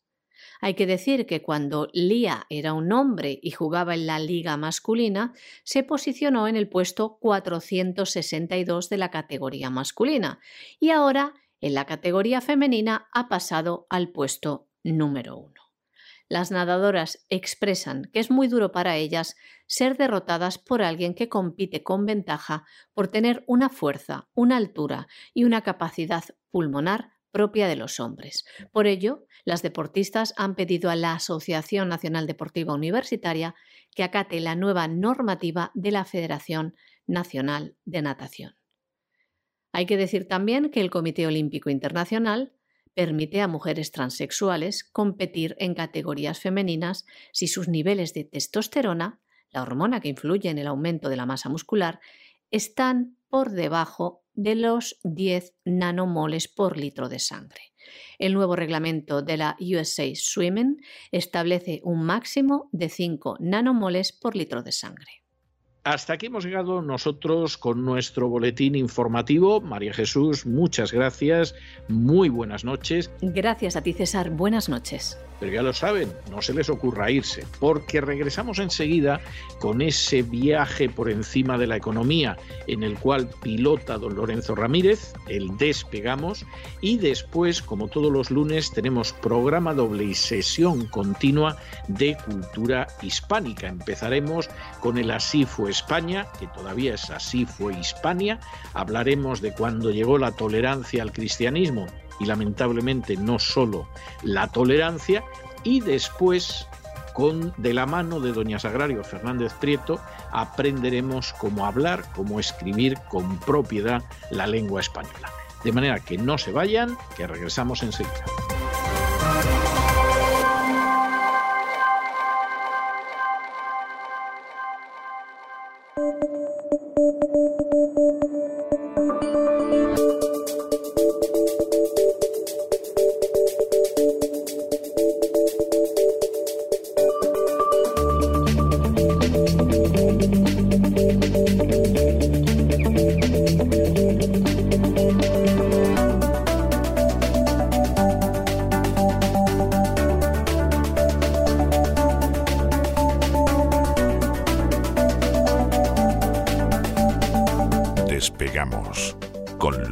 Ramírez. Corremos raudos y veloces hacia nuestro avión, atravesamos el umbral, nos tiramos en plancha sobre los asientos, nos abrochamos los cinturones, despegamos y nos vamos elevando por los aires hasta alcanzar nuestra altura y nuestra velocidad de cruz ¿Qué, hace usted con ese paquete de flan chino mandarín, don Lorenzo? O sea, explíqueme quién está como un flan, quién es el chino, o sea, ¿qué, qué, es lo que pasa aquí? Muy buenas noches. Muy buenas noches, don César. Pues sí, estoy aquí haciendo, haciendo mis labores. ¿eh? Sus labores, SL, era lo que poníamos de pequeño, ¿no? Cuando teníamos una mamá ama de casa, ¿verdad? Y en el colegio nos decían, ¿en qué trabaja mamá? Y poníamos SL. ¿Verdad? Sus labores. Ahora nos crucificarían por decir eso, seguramente, ¿no? Vamos a hablar de China, sería, sí. Vamos Sería intolerable. Ahora están con la historia de la compatibilidad, la compatibilización, de, todo eso, todo eh, eso. Pero de verdad, en aquel eh, entonces era lo normal. Mucha gente dice que el gran reseteo en cesarvidal.tv le da miedo. A mí lo que me da miedo son los programas de Cristina Seguí. ¿eh? eso sí que me da miedo. Mire, ese mismo comentario se lo hice yo ayer a una persona aquí. O sea, cuando de pronto me dijo, me dijo, es que a veces el gran reseteo me da miedo y yo le tuve que decir, mire, yo donde de, verdad me ha asustado, pero me ha asustado es en los programas de Cristina Seguí. No en todos, pero desde luego los últimos son de esos que sales con el corazón encogido. ¿eh? Sí, sí, sí. La verdad es que comenzamos la semana con ganas y con fuerza ya veremos cómo lo acabamos después de un fin de semana intenso en cesarvidal.tv con el maravilloso colofón del especial Camioneros de Camino del Sur. Alguno pensaba que no iba usted a llegar a tiempo para hacer el, programa. Digo, pues lo hace desde la cabina, ¿no? Ahí directamente. Bueno, hubo gente que preguntaba cómo había conseguido pasar el bloqueo de la frontera entre Estados Unidos y el Canadá. Bueno, podemos confirmar ha habido, cosas ¿eh? impresionantes, sí. Confirmamos que está sano y salvo ¿eh? y que no le ha pasado nada a don César Vidal. Gran ah, programa, como siempre y que nos sirvió para tomar un respiro antes de comenzar a volar. Otra vez, repasando la actualidad económica, una actualidad que viene determinada en gran parte por esa alianza entre Rusia y China. Dijimos que los Juegos Olímpicos iban a dar mucho que hablar. Yo la verdad es que no he visto ninguna competición, yo no soy de Juegos Olímpicos, dejé el fútbol eh, sin, sin comerlo ni beberlo cuando llegó el COVID, lo he mencionado alguna vez, que incluso hay algunos psicólogos que están estudiando cómo, cómo puede suceder eso. Yo creo que por mi bien, ¿eh? Eh, hombre, diciéndoselo usted, don César, ¿verdad? Siempre dirá que por mi bien, ¿no? Éramos los únicos que hacíamos un programa, ¿recuerda? ¿Eh? Cuando todo el mundo hacía fútbol. Sí, efectivamente, eso no se me va a olvidar a mí en la vida, o sea, las cosas como son por imperativo Vidal en aquella época, ¿no? Bueno, alianza entre Rusia y China en materia energética con implicaciones financieras que llega, o mejor dicho, se confirma, porque esto viene de lejos. Es un momento clave, tanto desde el punto de vista geopolítico y militar como en el económico, y Rusia y China pues han hecho lo que tenían que hacer. Cuando el mercado todavía no había terminado de digerir lo que algunos consideran un cambio de rumbo del Banco Central Europeo, que podría adelantar las subidas de tipos de interés en Europa, luego vamos a hablar un poco de ello. Vladimir Putin y Xi Jinping sellaron un pacto que, entre otras materias, garantiza el suministro del gas ruso a China, mientras Occidente intenta lavar sus pecados monetarios para evitar esa condena inflacionaria, pues en Oriente se gesta una revolución en el mercado energético que podría afectar al reinado del dólar y tener profundas consecuencias geopolíticas. A, mí, a mí me pareció me pareció de verdad impresionante el encuentro entre Xi Jinping y que por cierto es con el primero con el que se reúne desde que empezó la historia de la crisis del coronavirus. ¿eh? Sí, sí, sí. Pero, pero el encuentro entre los dos, si yo fuera en estos momentos Joe Biden, estaría durmiendo muy mal. ¿eh? Sí, sí, porque es que demostraron eh, estar a partir un piñón, China está muy contenta con la situación, todo el, follón del este de Europa le ha venido de miedo para poder cerrar un acuerdo que no es que tuviera ninguna dificultad para cerrar, pero ahora vamos a explicar qué relación esto tiene con, con pues, todo lo que está sucediendo en el este de Europa. Pero la verdad es que con el telón de fondo ucraniano y en medio de los Juegos Olímpicos más polémicos de los últimos tiempos, el anuncio, hay otros anuncios, pero yo me quiero centrar en este, el de la construcción de un gasoducto que permitirá exportar un gran volumen de gas a China durante los próximos 30 años Sí, yo, yo sinceramente se lo digo, no sé cómo la diplomacia americana puede ser tan torpe, y digo torpe por no decir estúpida. Todo esto, además, con un telón de fondo, que esto ya es el remate, que Bloomberg, que hombre, no es el diario del Giloca, ¿eh? O sea, Bloomberg de pronto te saca en la página web un anuncio de que Rusia ha invadido, ha invadido Ucrania. A lo que he dedicado el editorial de hoy, a esa y a otras historias ejemplares de santos hermanos mártires. Pero saca esto y tú dices, pero bueno, de verdad, es que, es que, es que verdaderamente vivís, vivís en otro planeta, ¿eh? Y os vais a pegar un guarrazo de impresión. Bloomberg, que para quien no lo sepa, es la agencia de noticias financiera por excelencia del mundo, es decir, eh, es la referencia internacional, ¿no? Fíjense lo que pasa, ¿no? La verdad es que eh, todas las informaciones y todo es el acuerdo entre China y Rusia y las implicaciones que tiene y todo esto, bueno, pues yo lo he ido observando y me he ido documentando estos días en prensa china, fundamentalmente, gracias a no solo al traductor de Google, sino es que eh, los periódicos chinos tienen bastante información en español, porque como usted explicó también en una editorial, es muy importante todo el tema de Hispanoamérica para los chinos y evidentemente pues se quieren facilitar información y sobre todo en medios norteamericanos, pero es que en España eh, eh, no se le ha dado prácticamente importancia a esto y es que la tiene, tiene una importancia capital. Cuando hoy terminemos el programa, alguno dirá, pues sí, la tenía capital, no lo sabíamos. Bueno, pues para eso estamos nosotros. Gazprom y Novatec las empresas, los gigantes rusos y chinos, van a ser responsables de esta infraestructura denominada Power of Siberia 2, que unirá la península de Yamal con Pekín a través de bueno, pues un gasoducto de 4.000 kilómetros. Son 2.600 kilómetros en territorio ruso, 980 en territorio mongol, por eso fue hace poco Putin a Mongolia a hacer el viaje que comentamos, y 560 kilómetros transcurrirán por China. Es una obra faraónica que afianza la apuesta por la nueva ruta de la seda que vuelve a poner a Siberia en el mapa, aunque algunos hayan querido borrarla. En Siberia están las principales reservas de Rusia, 17 billones de metros cúbicos. Y sin contar con el Ártico. También dedicamos un programa en cesarvidal.tv precisamente al Ártico. Ya avanzamos que Putin había estado en Mongolia para tratar este tema, que consolida el giro estratégico de Rusia hacia Asia Mientras que está Estados Unidos y la OTAN intentando meterle el dedo en el ojo, ya no solo en el este de Europa, sino también en el Pacífico, el giro de Rusia es importante porque mete aún más presión al siempre complicado abastecimiento de gas eh, de Europa, ¿no? Con los precios por las nubes en plena tensión a costa o debido a Ucrania, pues este ha sido el momento escogido por Putin para pisar el acelerador, le ha venido de miedo. La gente dice que los calendarios en este aspecto los ha marcado Putin. No, Putin se ha aprovechado de la torpeza de la Casa Blanca, que es la Casa Blanca la que en septiembre del año pasado empieza a decir, oiga, que si los rusos me están metiendo el dedo en el ojo, que si los rusos van a invadir Ucrania, cuando llevaba la OTAN más de seis, siete meses haciendo maniobras en el Mar Negro.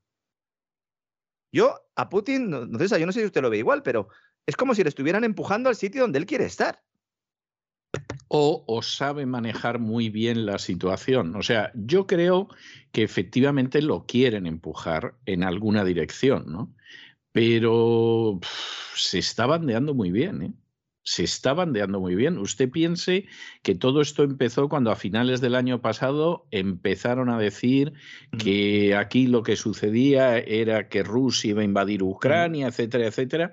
Bueno, respuesta de Putin, eh, pues es que aquí el problema no es ese, el problema está en que ustedes no están haciendo lo que deberían hacer, que es no extender la OTAN más al este los otros de nuevo descolocaos, no invada usted Ucrania, ni se le ocurra, no sé qué, no sé cuántos. Tenemos un acuerdo internacional que a ustedes les obliga a no incluir países que alteren el equilibrio en Europa. De nuevo, la misma situación. Vamos a armar un pollo en el Consejo de Seguridad de Naciones Unidas para decirle no invada usted Ucrania. Y el representante ruso dice, no tenemos la menor intención, pero sale el chino diciendo, ¿y dónde se han sacado ustedes que estos señores van a invadir Ucrania? Si no hay la menor, en fin, el menor indicio de que vaya a ser así. Y luego encima se reúnen y firman esto que no solamente es decir, eh, lo tienes muy difícil con nosotros dos unidos, ¿no?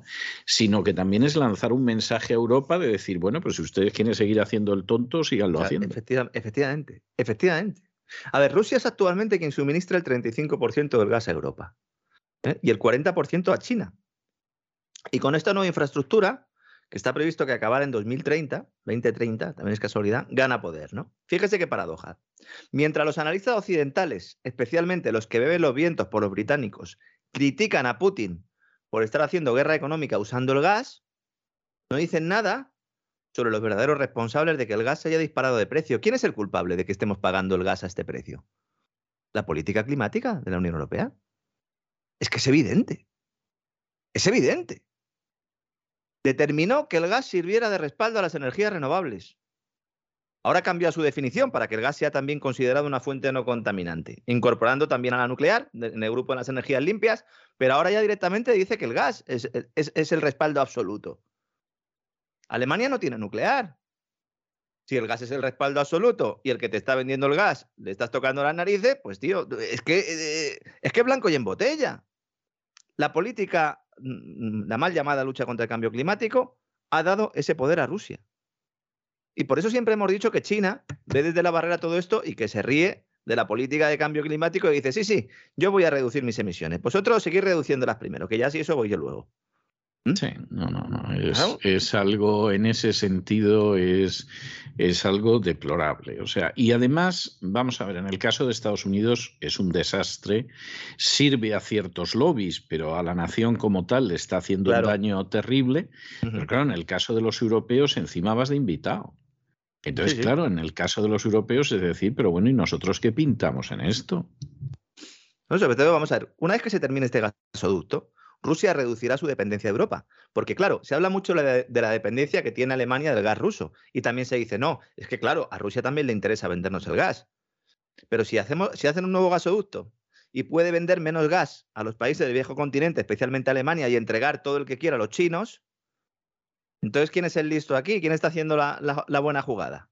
Porque mientras tanto en Alemania no solo no actúan, dando luz verde al famoso Nord Stream 2, sino que cada día que pasa el gobierno parece que, mm, mm, bueno, pues que está más cerca de, no abrirlo nunca que de, de, alguna manera enfrentarse a Estados Unidos y a la OTAN, porque es que con este gasoducto, el Nord Stream 2, podría garantizarse el gas ruso y mientras la OTAN lo mantenga cerrada, de hecho se ha convertido en un elemento de sanción y presión hacia Rusia también. Es otra paradoja, porque en realidad a quien más afecta su no puesta en marcha es Alemania y al resto de Europa.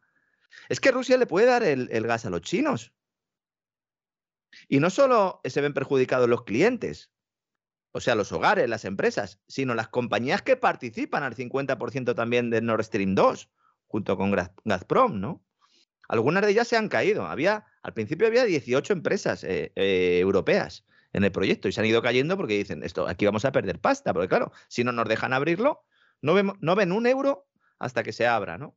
En mayo de 2021, el gobierno de Estados Unidos eh, ya con Joe Biden, mayo de 2021, renunció a sancionar excepcionalmente a Nord Stream 2 para no perjudicar las relaciones con Alemania. ¿Qué es lo que ha cambiado desde entonces? ¿Qué ha cambiado? Porque ellos mismos, la Casa Blanca admitía que, oiga, es que nosotros no podemos meternos en la política energética alemana, hay que permitir que este gasoducto se abra. ¿Qué es lo que ha cambiado? ¿La popularidad de Joe Biden? ¿El papelón de Afganistán? ¿Que no está dando una derechas? Nunca mejor dicho, ¿no? El 10 de septiembre del año pasado, los rusos anuncian la finalización de Nord Stream 2.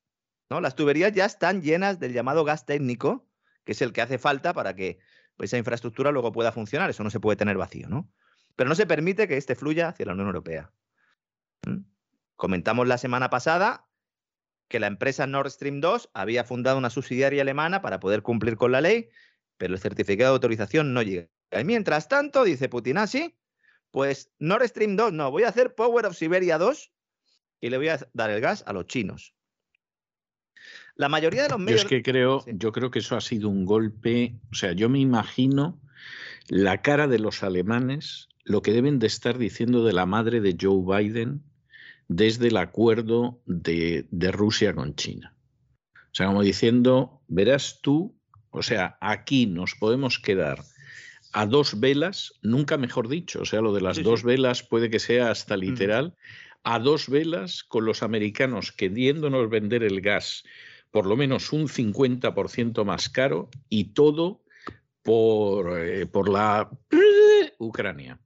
O sea, eh, ha podido ser, pero tremendo. Más caro, eh, porque es el que viene en los buques metaneros, el gas natural licuado del petróleo, pero eso tiene que entrar luego en unas plantas regasificadoras, que en España tenemos muchas y en Alemania no tienen. Y entonces ahora están diciendo que a ver si las van a construir. Y dice, oiga, pero ¿qué política energética es esta la, que han adoptado ustedes? Y ya no, es ya no es criticar al actual gobierno, que lleva tres días, como quien dice. Esto es obra de Angela Merkel y de ese gobierno de coalición, tal, y todo lo que nos vendieron. Desde Fukushima, eh, Alemania enterró su política energética y todo esto es consecuencia de ello. Son errores de nuestros gobernantes. Luego, claro, está muy bien decir que la culpa de todo la tiene Putin. Putin pues aprovecha la situación, evidentemente, y, mueve sus y, usa sus cartas y mueve sus piezas, efectivamente. ¿eh? Pero dejemos de mirar a Rusia y miremos a nuestros políticos. La mayoría de los medios de comunicación económicos españoles no ha destacado que uno de los elementos más relevantes de este nuevo acuerdo es que Vladimir Putin y Xi Jinping han decidido que los pagos por este gas se van a realizar en euros. Bueno, esa es otra, ¿eh? Esa es otra. Esa es otra y esa es otra muy seria, ¿eh? Esto es un movimiento estratégico, es un golpe. es un movimiento estratégico eso es una patada en la entrepierna de los Estados Unidos. ¿Es el principio de la desdolarización del mercado energético? Pues puede ser algo, pero verdaderamente tremendo. Es, lo que está haciendo Rusia y China. Están diciendo, oye, el petrodólar sin petro, ¿cómo lo vais a trabajar vosotros cuando venga el déficit comercial posterior? ¿no? Porque ahora mismo eh, hay una economía recalentada en Estados Unidos. Seguramente esta semana, el jueves, se dan los datos de inflación eh, van seguramente superan el 7% el IPC en, Estados Unidos. Están hablando entre el 7 y el 7,5%. Habrá subida de tipos, pero la curva ya se está aplanando, la curva de tipos, y cuando la curva se aplana, lo que quiere decir es que eh, poco a poco el mercado lo que va descontando es que eh, pues va a haber un cierto frenazo y luego posteriormente puede haber recesión. Es decir, siempre que se aplana la curva, acaba habiendo recesión. Si se produce eso, un entorno de recesivo, hay que volver otra vez a bajar tipos de interés. Por eso, en realidad, la Reserva Federal los quiere subir ahora, yo creo, para luego poder tener margen para bajarlos. Pero bueno, ¿no?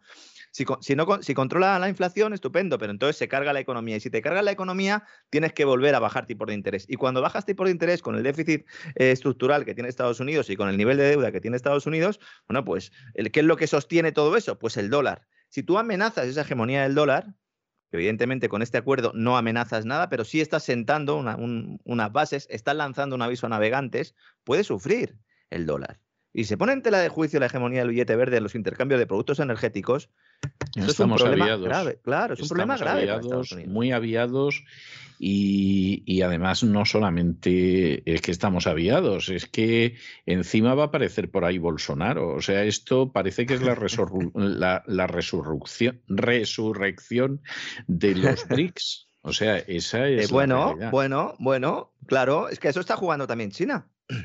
Sí, no, está jugando China, claro. No me cabe duda. Claro. Entonces, en este contexto de crisis geopolítica y energética, el mercado está mirando de reojo al este de Europa mientras intenta dilucidar además qué va a ocurrir con el precio del petróleo, que va camino de alcanzar esos 100 dólares por barril, después de que la OPEP Plus, dirigida por Rusia y Arabia Saudí, pues hayan decidido no abrir más el grifo, manteniendo su calendario y haciendo caso omiso de las peticiones de los países no productores. ¿no? Esto evidentemente ha caído como un jarro de agua fría en Estados Unidos. Los bancos de inversión habían anticipado un aumento del bombeo por encima de los 400.000 barriles diarios prometidos, pero la OPEP Plus ha dicho que naranjas de la China nunca mejor dicho también. Todo apunta a que el precio del petróleo va a tener una fuerte subida este año, incluso aunque eh, pueda haber desaceleración económica, eh, consecuencia de la subida de tipos de interés, eh, sobre todo en Estados Unidos.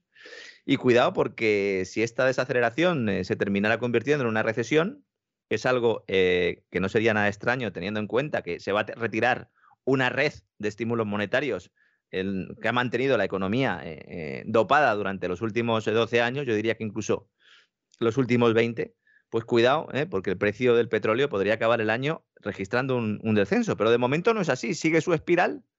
Si esto hubiera sucedido hace unos años, la Casa Blanca podría haber lidiado la crisis petrolera animando a las compañías de fracking. Les habría dicho, muchachos, elevamos producción, espoleadas también por las subidas de precios. Pero tras la persecución por parte de la Administración, la reducción de la capacidad de producción, en buena medida atribuible a falta de reinversión, pues ahora el futuro del sector está en entredicho. ¿Mm? Había un artículo de Wall Street Journal que publicó hace un par de días que planteaba que la mayoría de las empresas perforadoras dicen que nunca van a volver a los niveles previos a la pandemia en Estados Unidos. Tenían incrementos de producción de hasta un 30% anual y a la Casa Blanca de Joe Biden le parecía mal. ¿Se acuerda usted de los debates aquellos, no? Me acuerdo de aquellos debates, sí, sí, sí, sí. Se decía, bueno, el fracking es un problema medioambiental. Vamos a ver, si tú añades un castigo regulatorio a los problemas actuales del mercado, pues te cargas el fracking. ¿Cuáles son los problemas actuales del mercado? Pues aumento del coste de materias primas necesarias para extraer el gas y el petróleo, alza salarial, evidentemente, en Estados Unidos, falta de financiación, lo he comentado antes, y luego la enorme cantidad de pozos nuevos que requerirían para volver a su época dorada, es decir, necesitarían un aumento notable de, de todo eso, ¿no? Entonces, ahora que Joe Biden necesita a estas compañías para limitar la subida del precio de los carburantes y reducir el impacto que esta crisis está teniendo en su valoración popular, que al fin y al cabo es ahora mismo lo que más le preocupa, no sé si a Joe Biden o al Partido Demócrata, no sé si a Joe Biden le preocupa algo. Tiene pinta de dormir El Partido este, Demócrata está muy preocupado y salió hace unos días Soros, siempre al servicio del mal, y contando las cosas que sucedían y todo lo demás. Por cierto, está muy cascado, ¿eh? O sea, ha pegado un viejazo, como dicen en España, de, campeonato, ¿eh? No, no, ha pegado un viejazo Soros, ¿eh? Se le ve, se le ve cascado, incluso tiene hasta dificultad para hablar bien y todo, o sea, se le ve muy mal, se le ve muy mal. Todo lo contrario que Zapatero, ¿eh? Que últimamente está por aquí de campaña en, España, lamentablemente. ¿sí? pues no, él está mal y entonces lo que sí dice es que este año va a ser un año totalmente decisivo para la historia de la humanidad y, y, entre otras razones para que sea decisivo está el hecho de las elecciones de midterm.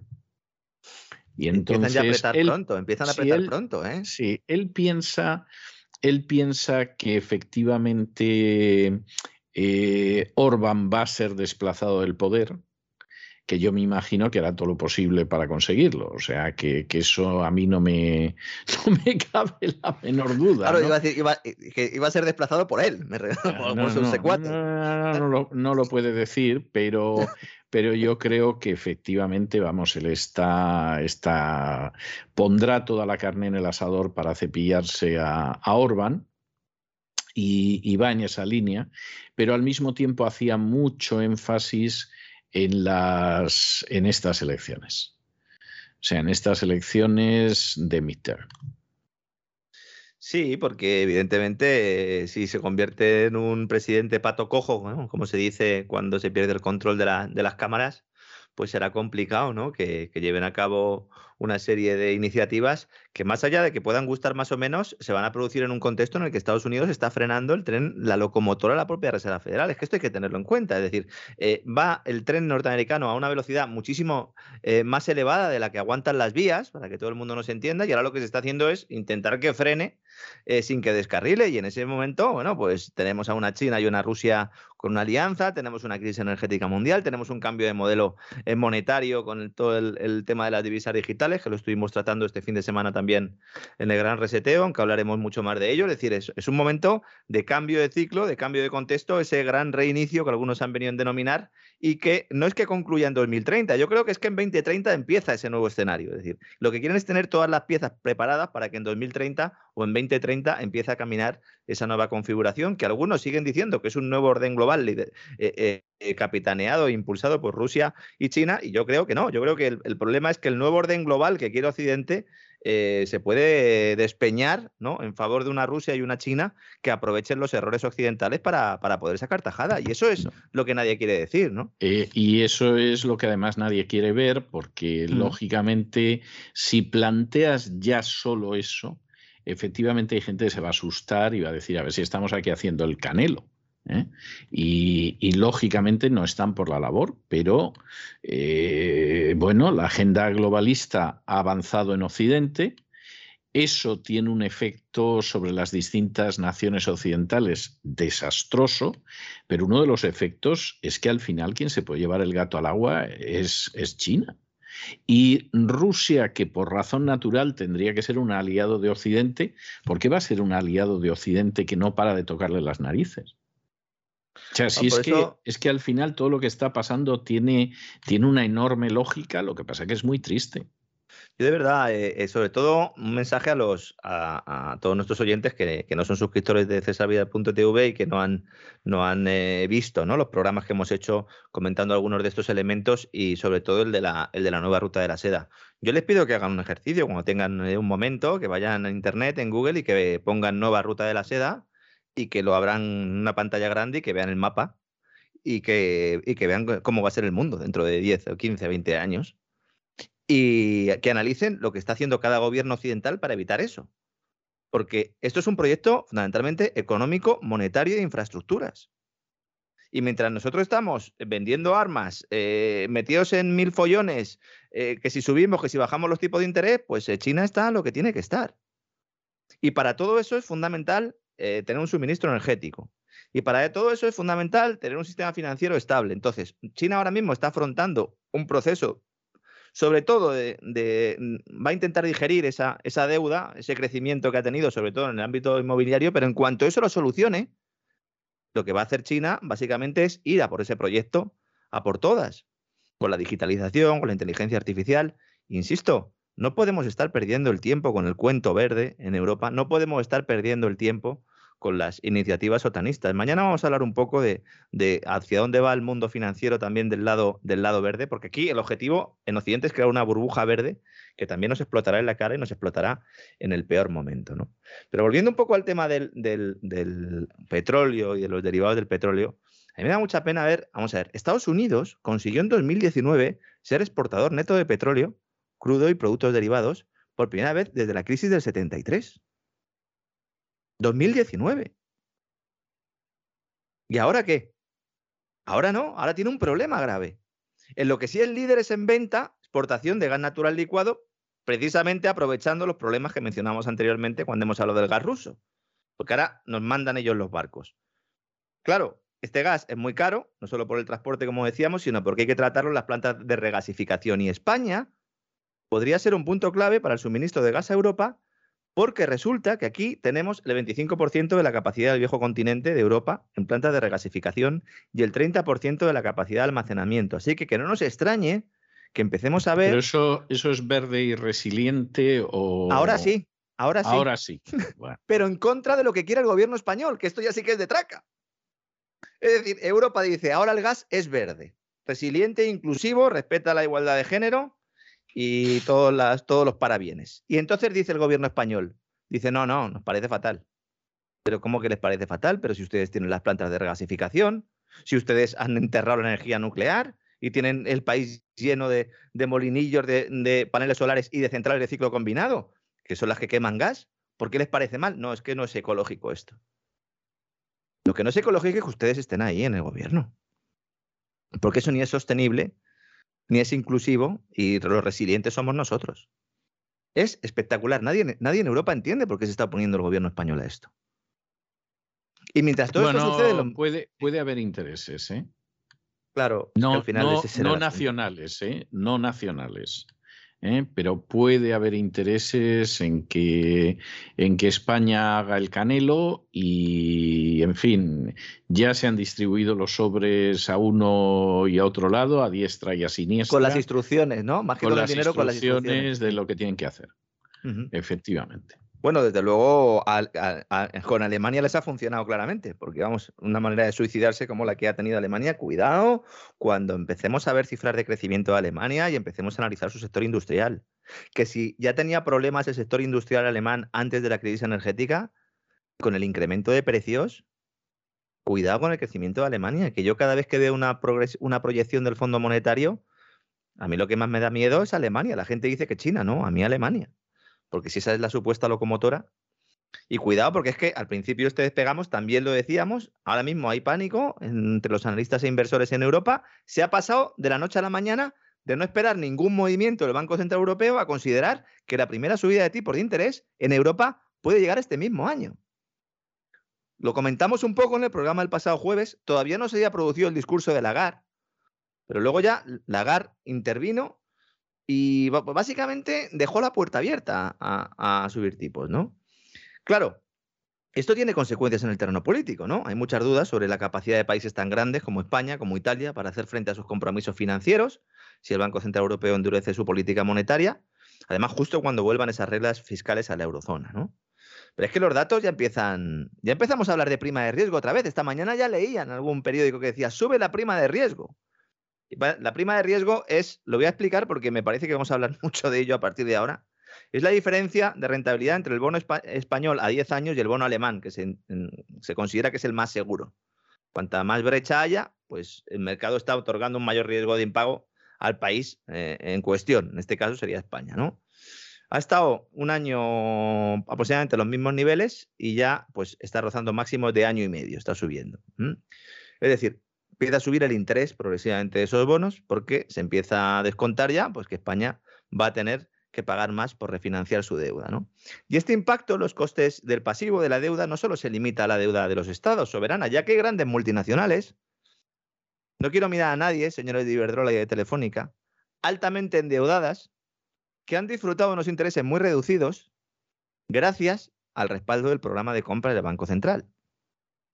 Los únicos beneficiados en este nuevo escenario, a priori, serían las entidades financieras, siempre que se mantenga la morosidad bajo la alfombra esto no, se va a poder mantener siempre bajo la alfombra. Que podrían volver a recuperar la salud en la parte alta de la cuenta de resultados y dar una impresión de bonanza que en realidad es un poco lo que sucede con los gigantes con piel de barro. Así que cuidado con el sector bancario. De momento, lo que tenemos ahora mismo es, como señalaba el pasado viernes Financial Times, un sell-off, una ola vendedora en el mercado de bonos europeo producido por la coincidencia de la intervención de Lagarde y por la decisión del Banco de Inglaterra de subir los tipos de interés un cuarto de punto, pues realizando ese segundo incremento en los últimos dos meses y anticipando más movimientos eh, alcistas este año. Y todo esto se produce además hoy, lunes, en el que España otra vez volvemos a tener un precio récord del precio, mm, bueno, de la, el precio de la luz, el precio de la electricidad, don César. Gran, gran alegría, efectivamente, gran alegría. Infierno eléctrico, hay más de uno que eh, ya no sabe qué hacer. Eh, vamos a ver, yo quiero también lanzar un mensaje a, la gente en sus casas. Em, es muy difícil, una vez que ya uno llega a un consumo mm, relativamente responsable, es decir, mira las horas en las que el mercado mayorista y, pues tiene un precio inferior y mira su tarifa y calcula en función de, la hora cuando puede poner los electrodomésticos, es muy difícil una vez que ya uno ajusta, ¿eh? evitar el palo que viene, porque es un palo que viene estructural. Es decir, hay comercializadoras que están ofreciendo un precio fijo. Yo, el que quiera acudir a ellas, pues que haga un, que se haga un cuadrito, que haga un benchmarking. Hay programitas, incluso hay páginas web que ayudan a, comparar tarifas pero esto sí que está poniendo difícil, don César. Es que, insisto, yo que estoy todos los días hablando de esto y es complicado para mí el poder optimizar una factura eléctrica que estamos pagando el precio eh, de la electricidad eh, a precio de oro, pero nunca mejor dicho. Sí, sí, es cierto. Es cierto, es, es así, es terrible. No, no, no sirve darle más vueltas y además no puedes engañar, vamos. ¿Cómo será la cosa que el gobierno, consciente de la que viene, claro, porque ahora hay elecciones y luego pues a ver qué pasa en el año que viene, a ver si finalmente Sánchez consigue extender eh, la legislatura hasta, hasta los primeros meses de 2024 o si se ve obligado a convocar las elecciones antes, pero ahora mismo el Ministerio de Transición Ecológica, que es en buena medida responsable de todo lo que está sucediendo, pues lo que va a intentar es quitar una parte del coste fijo que tenemos en la factura y que no tiene nada que ver con el consumo, es decir, el coste regulatorio, ¿eh? para, eh, de alguna manera, pues eh, que el personal no se, no se no coja un palo y salga a la calle ¿no? a protestar en la puerta del ministerio. ¿no? Y lo que van a hacer es laminando, castigando los ingresos de las energías renovables. fíjese cuántas vueltas ha dado el asunto. Yo sé que hay mucha gente que nos escucha que se dedica al sector de las energías renovables y que cuando hago este tipo de comentarios les molesta, pero es que hay que hacerlo porque la gente tiene que saberlo. El gobierno garantiza una rentabilidad del 7% a los operadores en energía renovable. Un 7%. Dígame usted, don César, qué inversión eh, garantizada te da un 7% de interés ahora mismo, que salgo corriendo y, lo vendo todo y lo meto ahí. No, no, claro, claro. Es verdad que esto se hace para promover eh, pues un cambio estructural, lo que quieran, lo que quieran. Pero esto es un caso claro de primar una tecnología frente a otra, que además es una tecnología que aunque poco a poco vaya reduciendo su coste, aunque poco a poco sea cada vez más eficiente, aunque poco a poco, bueno, pues permita ¿no? cubrir una mayor cantidad de demanda eléctrica, necesita una energía de respaldo. Y el gas lo tienen los rusos y los argelinos. Los tienen ellos. Entonces, en un país con el déficit que tiene, en un país con la deuda pública que tiene, en un país con los mm, problemas estructurales que tiene, estar garantizando una rentabilidad del 7% a, a, renovables, cogeneración y residuos, lo que se conoce como recore, me parece que es una barbaridad. Es una barbaridad. Esto no es eh, actual del gobierno de, de Pedro Sánchez. Recordemos que ya con el gobierno de Manuel Rajoy sucedió, que luego también hubo unos cambios, se acabó en los tribunales, ¿verdad? Porque claro, si te cambian las reglas del juego, pero claro, ahora el gobierno las va a volver a cambiar esas reglas del juego porque intenta sacar de debajo de las piedras 7.000 millones de euros para poder rebajar eh, la factura. Quiten el IVA. Quítenlo. No, no lo bajen al 10%, quítenlo. No se puede quitar el IVA. Lo que pasa es que entonces, ¿cómo vamos a pagar a, los empleados públicos que tenemos? ¿Cómo vamos a pagar? Ese es el problema, sí, Y los mil y un chiringuitos que existen, claro. Ya sin contar los autónomos, ahora mismo en España hay medio millón más de salarios públicos que privados. Sí, es que, es que no puede ser. Es que eso es insostenible y va aguantando y va aguantando como puede. Hombre, hay un ejército de sicarios dedicados a, robar a la gente para poder mantener eso en pie, pero, pero eso, eso es algo que más tarde o más temprano se va a caer. Que fíjese, la, EPA, la encuesta de población activa, en la que publicó hace unos días ¿no? el Instituto Nacional de Estadística, nos dice que hay cerca de 17 millones de trabajadores, 16,9, 17 para redondear, ¿no? Aquí quitamos los 3,2 eh, millones de autónomos, muchos de ellos en cese de actividad, pero bueno, hagamos las cifras tal como las plantea el INE. Pues así nos queda el volumen de nómina asalariado del sector privado, es de 13,1 millones de personas, y las transferencias públicas, es decir, eh, pensiones, eh, paro y sueldo de empleados públicos, son 14,5 millones de personas recibiendo transferencias del sector público. Evidentemente, como decía usted, don César, es la definición de insostenible. Cada año, esto, todas estas transferencias, porque al fin y al cabo unas cosas son prestaciones, otras son pensiones y otros son eh, sueldo de empleados públicos, pero todo sale del mismo sitio. Cuando hacemos este, este tipo de análisis, hay mucho funcionario que se enfada y dice, yo también pago impuestos. Bueno, sí, pero en términos, en términos netos, ¿eh? lo que está recibiendo es dinero de la caja pública. Sí, como, como me decía a mí una persona bastante inteligente, que era funcionario, era, era secretario del juzgado y a fin de cuentas se daba cuenta de esto. Y recuerdo que en cierta ocasión hablando me dijo, dice, bueno, es que al final quien mantiene esto en pie, dice, sois vosotros.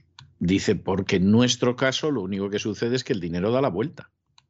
o sea, es un dinero que da la vuelta, pero, pero Luego, vamos a ver, hay funcionarios eh, cuya utilidad es indiscutible y tienen que ser necesarios aunque no produzcan nada. Es decir, un policía, un miembro de las Fuerzas Armadas, el personal de la Administración de Justicia, etcétera.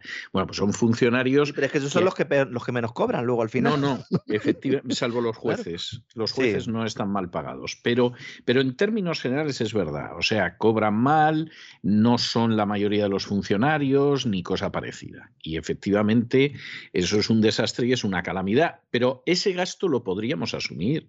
El problema es luego pues el Ministerio de Igualdad, la resiliencia de lo verde, etcétera, etcétera, etcétera. O sea, eso, eso es una cantidad de grasa nociva que hay que sacársela al aparato del Estado antes de que reviente. Bueno, es que, claro, esa es otra. Eh, cuando hablamos de empleados públicos, eh, hay mucha gente que dice, bueno, pero es que los funcionarios en realidad están bastante mal, mal pagados. Bueno, pues eh, yo siempre he dicho que la brecha salarial real no está entre hombre y mujer, sino entre trabajador del sector público y trabajador del sector privado. Pero también es cierto que cuando uno coge la media, no, pues habrá mucha gente que está por debajo de esa media y otra gente que está por encima. Aquí en España hay un problema especial, sobre todo en el caso de las empresas públicas, porque hay un montón de altos cargos que están cobrando unos eh, sueldos estratosféricos, pero no porque les haya colocado el gobierno de turno o la comunidad autónoma de turno, sino porque les ha colocado efectivamente el partido político del sitio en el que gobierne, pero también señores de comisiones obreras y de UGT, que a favor de ser sindicatos amarillos que respaldan a la empresa, colocan a sus amiguetes y a sus afiliados entre los altos cargos. Voy a poner un ejemplo clarísimo. Correos, la empresa Correos. La empresa Correos, según un informe que hizo la propia AIREF, cuando estaba al frente el señor Escribá, ahora ministro de Seguridad Social, ahí hay 1.700 altos cargos que trabajan en departamentos de dirección y que eh, la propia AIREF consideraba grasa, es decir, que si se les elimina, ¿eh? o menos físicamente, si se les despide ¿eh? el, funcionamiento de la empresa sería prácticamente el mismo, con un sobrecoste, sobrecoste, es decir, no con un coste, sino con un sobrecoste, están cobrando de más 90 millones de euros. Por encima del coste o del precio de mercado de esta gente. Este dato yo lo conseguí y lo publiqué eh, ya, hace, ya hace, yo creo que fue antes del COVID, y lo conseguí porque yo accedí al informe que estaba haciendo la IREF el día antes de que se publicara. Cuando se publicó ese informe, este dato desapareció del informe. Desapareció. Y estaba elaborado por la Autoridad Independiente de Responsabilidad Fiscal, que independiente, pues la I mayúscula y poco más. ¿Por qué se eliminó? Bueno, pues yo creo que todo el mundo se lo puede explicar, ¿no? Entre las pensiones, las nóminas de los trabajadores públicos y el desempleo, España gasta todos los años más de 300.000 millones de euros. Que no está mal, ¿eh? No está mal. No está nada mal. Qué horror. claro, claro. Decimos, no, es que el mayor peso son las pensiones. Bueno, las pensiones es la mitad. ¿Y la otra mitad? Sí. La otra mitad. Entonces, claro, se puede lo que pasa, en sanidad. Lo que pasa es que lo de las pensiones, efectivamente. Bueno, es una de las grandes excusas. Es que, claro, las pensiones de nuestros mayores, nuestros mayores los que murieron por decenas de miles en las residencias en España, por cierto. Pero, y mm. cuando no, pues se hace una referencia a la sanidad y cuando no se hace una referencia a la educación, etcétera. Pero realmente el estado de la educación y de la sanidad en España es bochornoso. Es bochornoso. yo vivo en una zona bastante buena en el norte de Madrid y los colegios públicos, el nivel eh, de las infraestructuras y de suministros es del tercer mundo. Sí, sí, es así. Del tercer mundo. Es así. Porque cuando se dice, no, se puede recortar en sanidad, se puede recortar en, en, educación. A ver, una parte del gasto en sanidad, en educación y en otros servicios públicos se incluyen en estas nóminas, evidentemente. O sea, a esto no hay que sumar todo el coste de la sanidad y, de la educación y de la justicia, etcétera, etcétera. Pero lo que es evidente es que hay un problema eh, grave que además se diagnosticó ya hace muchos años, que los políticos nos dijeron que iban a ir solucionando. ¿Se acuerda usted, no? De Soraya sí, claro que me acuerdo. Santa María y de sus 4.000 empresas públicas, ¿no? Que iba a reducir. Por cierto, Soraya de Santa María está moviendo hilos para volver a la política. A saber, depende de lo que vea, porque, porque supongo que para regocijo de don Roberto Centeno en el Partido Popular la duda sobre Casado crece. Yo, vamos a ver, yo sinceramente, a mí Casado me parece muy mal candidato, pero con todo y con eso yo no sé si el Partido Popular tiene tiempo ahora para pensar en alguien que no sea Casado, sinceramente, porque yo creo que el gobierno va a aguantar todo este año, pero como sucediera algo que viera que le puede hacer daño o que le puede favorecer en el mes de mayo, en el estos convocan elecciones en abril, o sea que, que es que es así. Y entonces lanzar a alguien y que vaya bien y todo lo demás es muy, muy, muy complicado, muy complicado. Y no lo va a ser Ayuso. O sea, lo siento por sus partidarios, entre los más entusiastas, usted sabe que se cuenta también don Roberto Centeno, pero, pero realmente no va a ser Ayuso. sea, Ayuso le va a venir muy bien al gobierno para eh, plantear todo lo que, toda esa reforma fiscal en la cual nos van a subir los impuestos a todos y lo van a, y lo, y lo van a, enfocar diciendo que en realidad todo va dirigido a, que Madrid deje de ser un paraíso fiscal, ese va a ser el argumento, y va a ser la muñeca del pim pam pum. Y le van a dar hasta en el DNI y ese va a ser el, el, objetivo. Y cuando terminen, pues a lo mejor ya está amortizada. Y entonces a lo mejor es cuando de su propio partido le dan la patada y se la quitan de en medio, que están deseando por otra parte. Sí, sí, me coincido bastante con su análisis, ¿eh? que no se parece nada al de don Roberto. Eh, no, no, no, pero puede que él tenga razón y nosotros estemos equivocados. O sea que no, no es una cosa que yo en ese sentido me plantee de manera dogmática, ni mucho menos. También porque el contexto es cambiante y a lo mejor eh, pues quienes toman decisiones pues consideran que, se le puede dar una segunda vida o una segunda función. En el caso de Soraya San de Santa María, que lo comentaba antes, se ha dicho y se lleva ya comentando hace tiempo que tiene una enfermedad que es eh, grave, que se estaría relacionada con el páncreas. Parece que ella, pues eh, ahora mismo está relativamente bien. La última vez que se le vio eh, públicamente en un acto empresarial fue en, noviembre del año, pasado.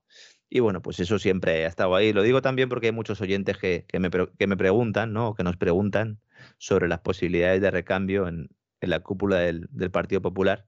Ahora, si se va casado y viene ya es que, es que, en fin, según me pille usted, lo mismo me río que me pongo aquí a llorar como una magdalena, ¿eh?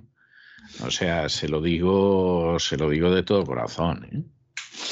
Bueno, ahora lo que no hay que perder de vista es que Casado eh, fue nombrado, ¿no? Uno de los líderes con más futuro por el Foro Económico Mundial en su momento que el partido está hecho unos zorros y que yo creo que le viene muy bien a Pedro Sánchez que la situación sea la que es. Aunque usted acaba de dar una clave hace, hace un rato, nosotros siempre hemos planteado aquí que la idea de Sánchez eh, es alargar cuanto, cuanto pueda la legislatura. Dijimos la semana pasada que querría alargarla a enero de 2024. Esta mañana ya me decían que podría ser incluso febrero de 2024, pero también es cierto que si el panorama electoral eh, pinta de tal manera que el PSOE pueda considerar que puede sacar un, buen resultado, pues como dice usted, de la noche a la mañana se convocará, se cogerá la oposición con el pie cambiado y seguramente pues tengamos eh, Pedro Sánchez. Y ellos tienen un candidato. O sea, es que, vamos a ver, uno puede pensar lo que quiera y todo lo demás, pero ellos candidato tienen y tienen a la gente ubicada y ya sabes por dónde van a salir. O sea que esa, esa es la realidad, ¿no? Los, que están ahí a ver qué pasa, pues son otros. Luego le recomendaría también al señor Casado que, no sé, ya que seguramente tenga tiempo, sobre todo los fines de semana, ¿no? Pues que se vea los clásicos o que lea los clásicos de la literatura y así pues se dará cuenta de que las víctimas de Drácula no se convertían en, en zombies, como eh, dijo en, un discurso recientemente en, Palencia, sino que las víctimas de Drácula se transformaban en vampiros. ¿eh? Exactamente, como todo el mundo sabe. De hecho, ha tenido uno muy cerca hasta hace poco, ¿no? Ahí en el Ministerio de Hacienda.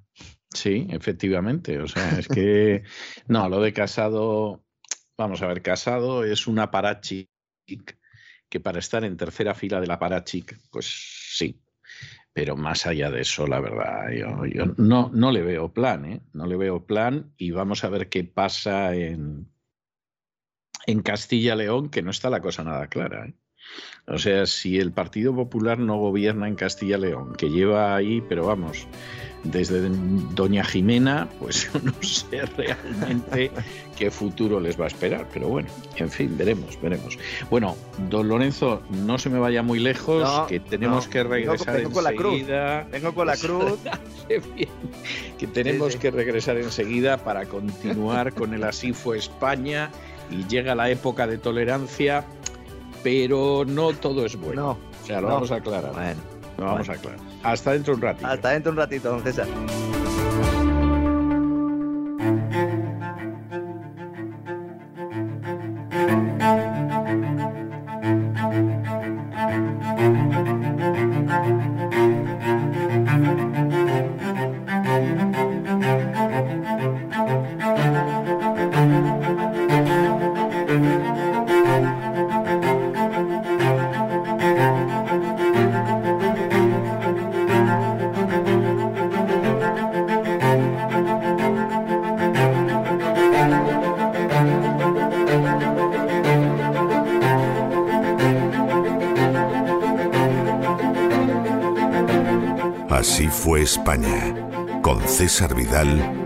Ramírez.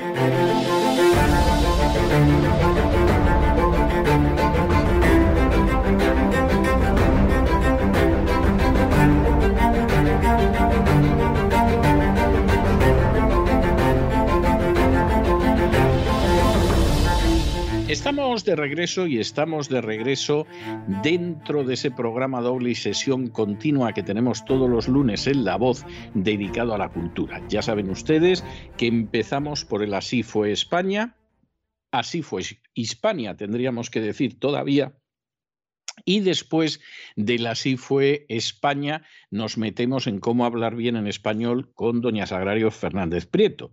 Seguimos esta semana, vamos a seguir alguna más, con el cristianismo en Hispania. Estuvimos hablando de persecuciones durante las dos semanas anteriores. Hoy vamos a hablar de llega la tolerancia, pero ojo, ojo que la vista engaña. Y como siempre, a mi lado para estos viajes por la historia de España está don Lorenzo Ramírez, que hace doble sesión, hace doblete todos los lunes para, para gozo de los oyentes. Muy buenas noches de nuevo, don Lorenzo. Muy buenas noches, don César. Aquí simplemente le acompaño, llevándole el, llevándole el botijo y dándole de vez en cuando ¿eh? un poquito de aire, porque usted sí que, usted sí que trabaja. ¿eh? Mi padre siempre me lo dice. Me dice, don César, ¿de dónde saca tiempo? Digo, bueno, duerme poco y trabaja mucho. ¿eh? Y bueno, pues aquí estamos otro día más en Así fue España, así fue Hispania. Y a ver si nos enteramos a ver cómo acabó todo aquello de la era de los mártires, ¿no? Que el último día lo dejamos ya Ahí lo dejamos, estuvimos hablando de, los innumerables mártires de Zaragoza, aunque no llegaron a 20, en fin, todas estas cosas que siempre se embellecen, hoy hablaremos de alguna cosa embellecida también. Pero tenemos que empezar en un año que es un año de enorme relevancia histórica, que es el año 305. Y dirá la gente, bueno, ¿y qué pasó el año 305? Bueno, pues muy sencillo.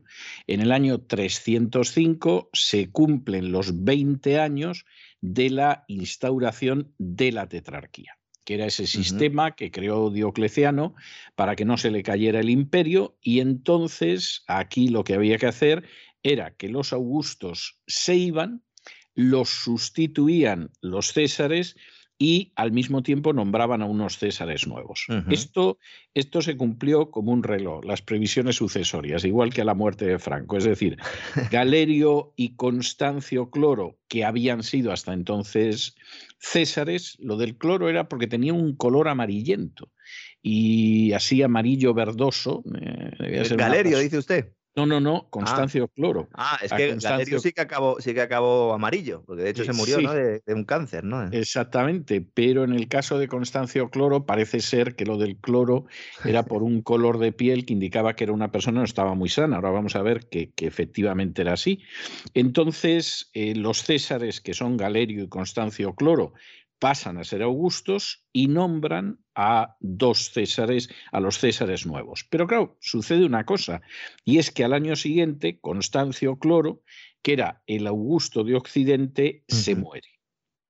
Tenía que haberlo sustituido el César Severino, que era como estaba previsto. Pero claro, Constancio Cloro tenía un hijo que se llamaba Constantino, las tropas lo aclamaron, por cierto, lo aclamaron en Inglaterra, que era donde estaba en aquel entonces, y bueno, pues ahí lo que sucede en un momento determinado, pues es que... Eh, Constantino ya de manera dudosamente legal se convierte en el sucesor, en un Augusto, en el sucesor de Constancio Cloro.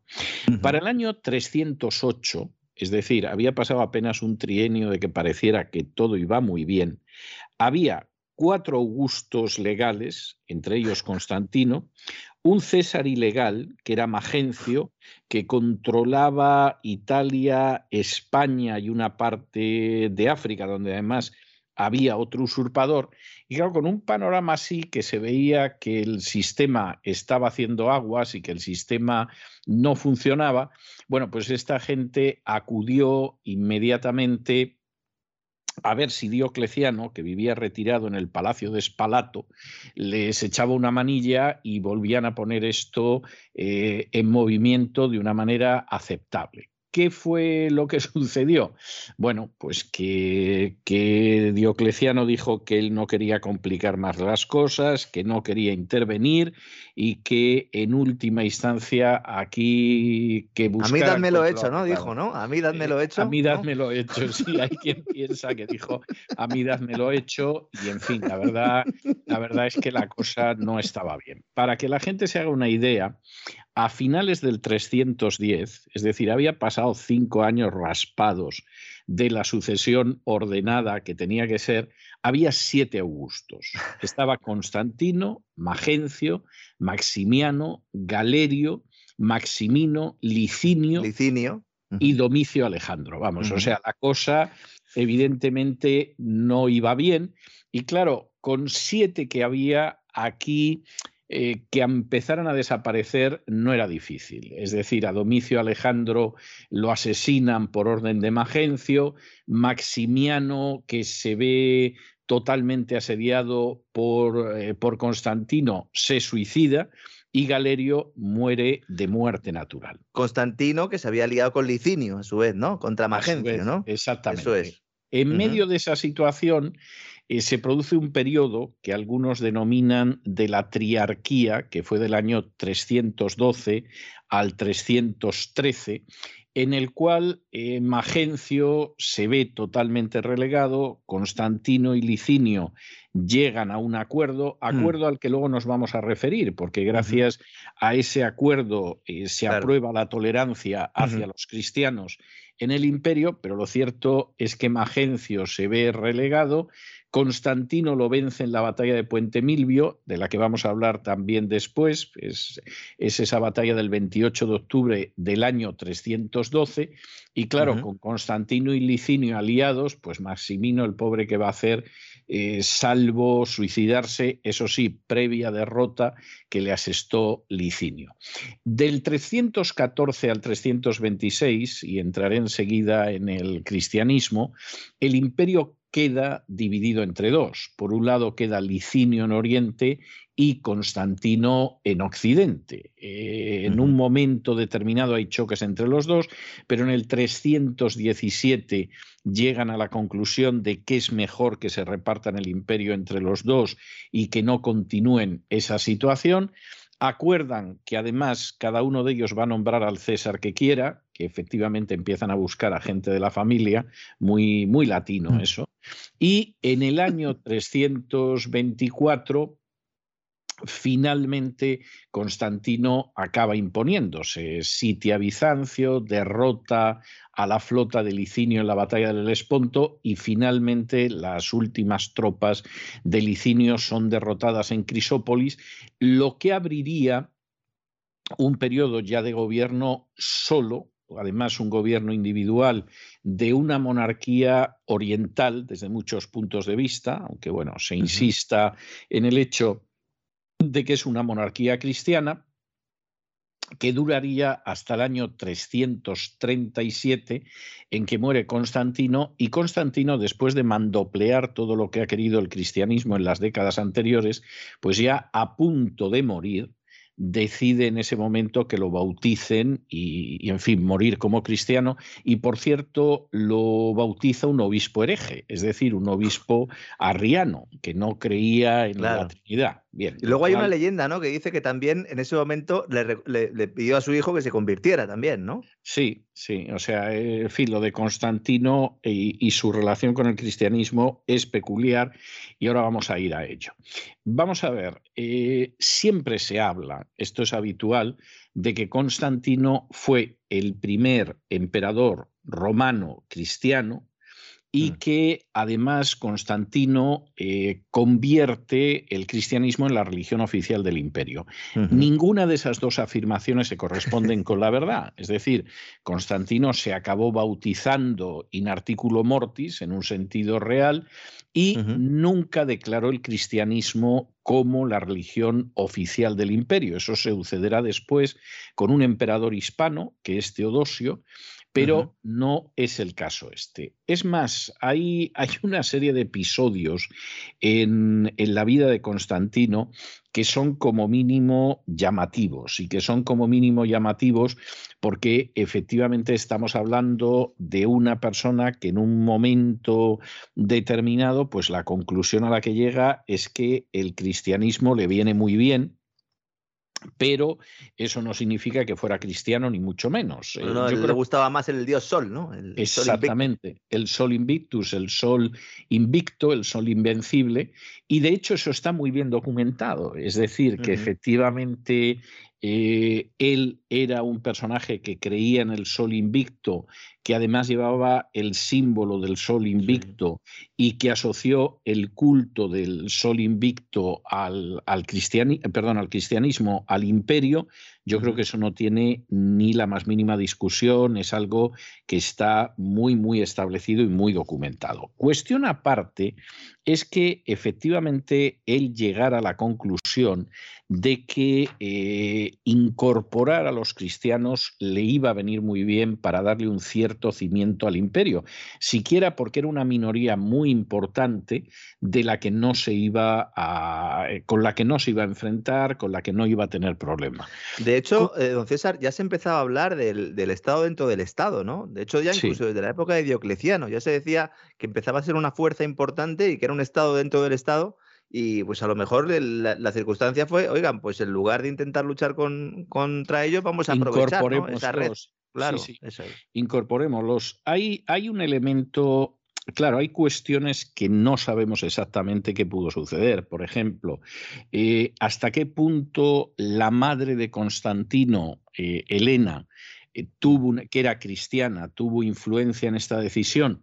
No lo sabemos muy bien. Es decir, eh, Elena sí que parece que nació en una familia cristiana, el padre era un mesonero, era un soldado, perdón, y eh, en ese sentido pues es dudoso que fuera cristiano, pero posiblemente la madre sí lo era.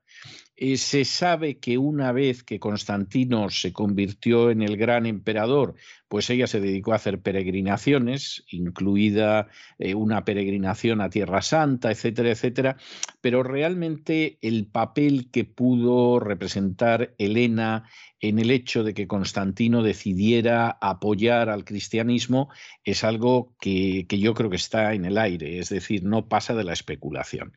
Hay otra de las razones que, que, se suele aducir para la conversión del cristianismo y que por supuesto determinados personajes bastante interesados contaban, y era que en un momento determinado, antes de la batalla de Puente Milvio, de 28 de octubre del 312, pues eh, Constantino tiene una visión de Cristo y entonces le muestra una cruz y le dice la famosa frase inox signo vinques, es decir, con este signo vencerás. Y entonces pues se dedicó a poner el lábaro, Pero... no la cruz, sino el lábaro Claro, pero la cruz eh, encima del sol. Exactamente, en el estandarte imperial. Y entonces, pues bueno, de esta manera, pues derrota a Magencio, etcétera, etcétera. Claro, el problema es que el relato que nos ha llegado, este es el relato que cuenta Eusebio, eh, que mm. cuenta Lactancio, que fue gente que fue muy favorecida por Constantino, ¿no? O sea, esta es la gente que generalmente el político los invita a cenar y luego va contando a los amigos, no, no, es una persona que está muy cerca, es una persona, no lo dice así abiertamente, pero es, es creyente, es un converso, el político les ha tomado el pelo miserablemente y los otros además se lo quieren creer, ¿no? Porque los relatos paganos sobre la victoria de Constantino lo que dicen es que sí, que él tuvo apariciones, pero tuvo apariciones de dioses paganos. Y entonces, pues, pues lo que sucede en un momento determinado es que los dioses paganos se le aparecieron y le dijeron, te vamos a ayudar, un dios y una diosa, te vamos a ayudar, Constantino, y en fin, eh, para eso somos Apolo y la diosa Victoria. ¿no? Y entonces se supone que se le aparecieron, le ofrecieron una corona triunfal y hasta le prometieron que iba a reinar 30 años. Claro, yo la sospecha que tengo es que ni se le apareció Jesús, ni se le apareció la diosa Victoria, ni se le apareció Apolo. Y según con quien se reunía Constantino, contaba una cosa u otra. Y si llegaban los sacerdotes paganos, qué alegría, qué agradecido estoy al dios Apolo y a la diosa Victoria que se me aparecieron antes de la batalla de Puente Milvio y hasta me dijeron que voy a reinar 30 años, lo cual era una forma de decir por lo menos 30 años me vais a tener que aguantar. Y cuando llegaba pues Eusebio de Cesarea y llegaba Lactancio, decía, se me apareció Cristo en un sueño y me dijo esto. Y tanto los clérigos paganos como los clérigos cristianos estaban muy, pero que muy interesados en creerse lo que decía Constantino. El edicto de Milán del año 312, que el pacta, efectivamente es un edicto sobre todo de libertad religiosa. ¿Eh? Eh, a los cristianos les vino muy bien, pero originalmente es un edicto. Ese es el que se confunde por muchos como el de la religión oficial del imperio, y en realidad no es así, ¿verdad? Lo que Exactamente. podéis ser cristianos, no os vamos a perseguir, no os vamos a quitar vuestras cosas, pero hay un trecho de eso a ser la religión oficial del imperio. Exactamente. Y además el edicto en realidad es un edicto de libertad religiosa, que claro, beneficiaba mucho a los cristianos porque, entre otras cosas, se empiezan, eh, por ejemplo, se llega a la idea de que los bienes que se hayan podido quitar a los cristianos se les van a devolver, el fisco va a pagar la indemnización a los que se han hecho mm. con esos bienes, etcétera.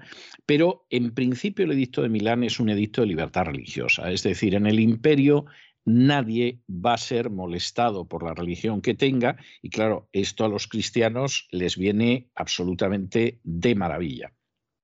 Además de que se les devuelven lugares de culto incautados, bienes de la comunidad, etcétera, etcétera, etcétera. Bueno, Constantino, que era un hábil personaje, inmediatamente se dedica a halagar a los obispos no al Papa porque no existía un Papa. El mismo título de Papa es un título que en esa época tenían distintos obispos. Cuando de pronto aparece alguno de los papas orientales, ¿no? de, iglesias orientales, y de pronto la gente oye que le llaman papa, se quedan muy desconcertados, porque supuestamente solo el obispo de Roma es el papa. No, era, era un nombre que se daba a determinados obispos que tenían cierta prominencia y el de Roma era uno de ellos. Y Constantino además sabe halagar a los obispos maravillosamente. Por ejemplo, les concede jurisdicción en causas civiles que es el origen y el semillero de no pocos líos. Bueno, eh, empezando por la muerte de Cristo, ¿no? y entonces, pues evidentemente, a partir de ahora, en las causas de carácter civil, pues se les concede una jurisdicción que juzguen ellos, etcétera, etcétera, etcétera. Se llevaba bien con los obispos, pero, por ejemplo, nunca renunció al título de pontífice máximo que es un título pagano que luego asumiría en la Edad Media el Papa, pero que en esa época el que lo tenía era Constantino, porque era un título unido a las magistraturas romanas. Julio el obispo de Roma era Silvestre, ¿no? En aquella época. Exactamente, era Silvestre en aquella época. Y a los cristianos se les exime también de tener que aceptar cargos públicos. Vimos hace semanas que en un momento determinado te obligaban a aceptar un cargo público, a responder con tus bienes de lo que hubiera, y claro, la gente huía al campo para no tener que aceptar cargos públicos. Yo soy partidario de que los cargos públicos respondan con sus bienes, empezando por los sicarios de la agencia tributaria. ¿no? Pero evidentemente esa idea en aquel momento eximen a los cristianos de esa situación. Eximen también a las iglesias del impuesto por manumitir esclavos. Es decir, el hecho de poner esclavos en libertad implicaba pagar un impuesto y lo que sucede es que a la iglesia se le permite que efectivamente lo pueda hacer se le permite recibir herencias, lo cual, bueno, bueno, eso va a ser, pero algo, algo absolutamente impresionante, porque a partir de ahí los bienes eclesiales van a aumentar de manera absolutamente exponencial y en un momento determinado, eh, a medida que el obispo de Roma vaya extendiendo su poder sobre otras iglesias, esos bienes no se van a poder enajenar Con lo cual ya veremos, no sé dentro de cuántas temporadas, cómo habrá un problema de desamortización de esos bienes que entraban pero no podían salir. Es decir, campo que entra o fundo o casa que entra, pues no sale en absoluto. O sea, eso es imposible que pueda salir. Y luego hay otro elemento que es muy importante y es que aprovechando que está, está el, el obispo de Roma que hay y aprovechando que hay otros obispos importantes, eh, Constantino empieza a construir palacios y templos en Constantinopla, que es la nueva Roma, en Jerusalén, en Roma, etcétera, etcétera, etcétera. él decía que él era el obispo de los de fuera, ¿no? Exactamente. de la población que no dependía de los obispos de los. Bueno, representante un poco el obispo de los paganos, podría, bueno, del sincretismo, porque tampoco estaba muy claro, porque estaba el que adoraba a Apolo, el del Sol Invictus, tampoco había ahí una, religión única. Yo, creo, yo creo que aquí hay un elemento que es muy importante tenerlo en cuenta. A mí me tocó sufrir en la época de la presidencia de Donald Trump a católicos enloquecidos que insistían en que Donald Trump podría ser el nuevo Constantino, porque con un poco de suerte, para el segundo mandato, eh, conseguían que se convirtiera al catolicismo o que le diera un empujón especial al catolicismo en Estados Unidos, donde gracias a Dios siempre ha habido una separación de iglesia y Estado, etcétera, y soñaban con ello, y teorizaban con ello y escribían sobre ello. Claro, si tú ves solo el lado de la cantidad de beneficios económicos que nos dio, de la jurisdicción de Estado dentro del Estado que concedió a los obispos, de que a los obispos los tenía continuamente cerca, como es el, vamos, Eusebio, la vida de Constantino, yo creo que es de lo más baboso que yo he leído a la hora de alabar a un déspota, o sea, es algo tremendo, incluso en algunas iglesias se llegó a canonizar a Constantino después sí, de San Constantino. Sí, sí, Exactamente. A Constantino el Grande o San Constantino. Exactamente. A pesar de que era un personaje, en fin, con una vida muy poco ejemplar, etcétera. Bueno, ese sería el lado, eh, si se quiere, más positivo que no lo fue en términos morales ni cosa parecida, lo fue en términos de eh, aquí vamos a trincar mucho gracias al emperador. ¿eh? Y la gente nos va a considerar muy bien gracias al emperador. Pero eso tuvo, eso marcó dos problemas muy serios que a mí me parecen gravísimos. Uno es la paganización creciente del cristianismo. Claro, claro. Ese es un elemento muy importante. El otro es la intervención de la política en la marcha del cristianismo. Yo voy a citar un texto que he citado en alguno de mis libros, además es un texto de personaje nada sospechoso porque es del cardenal Newman, donde él dice lo siguiente.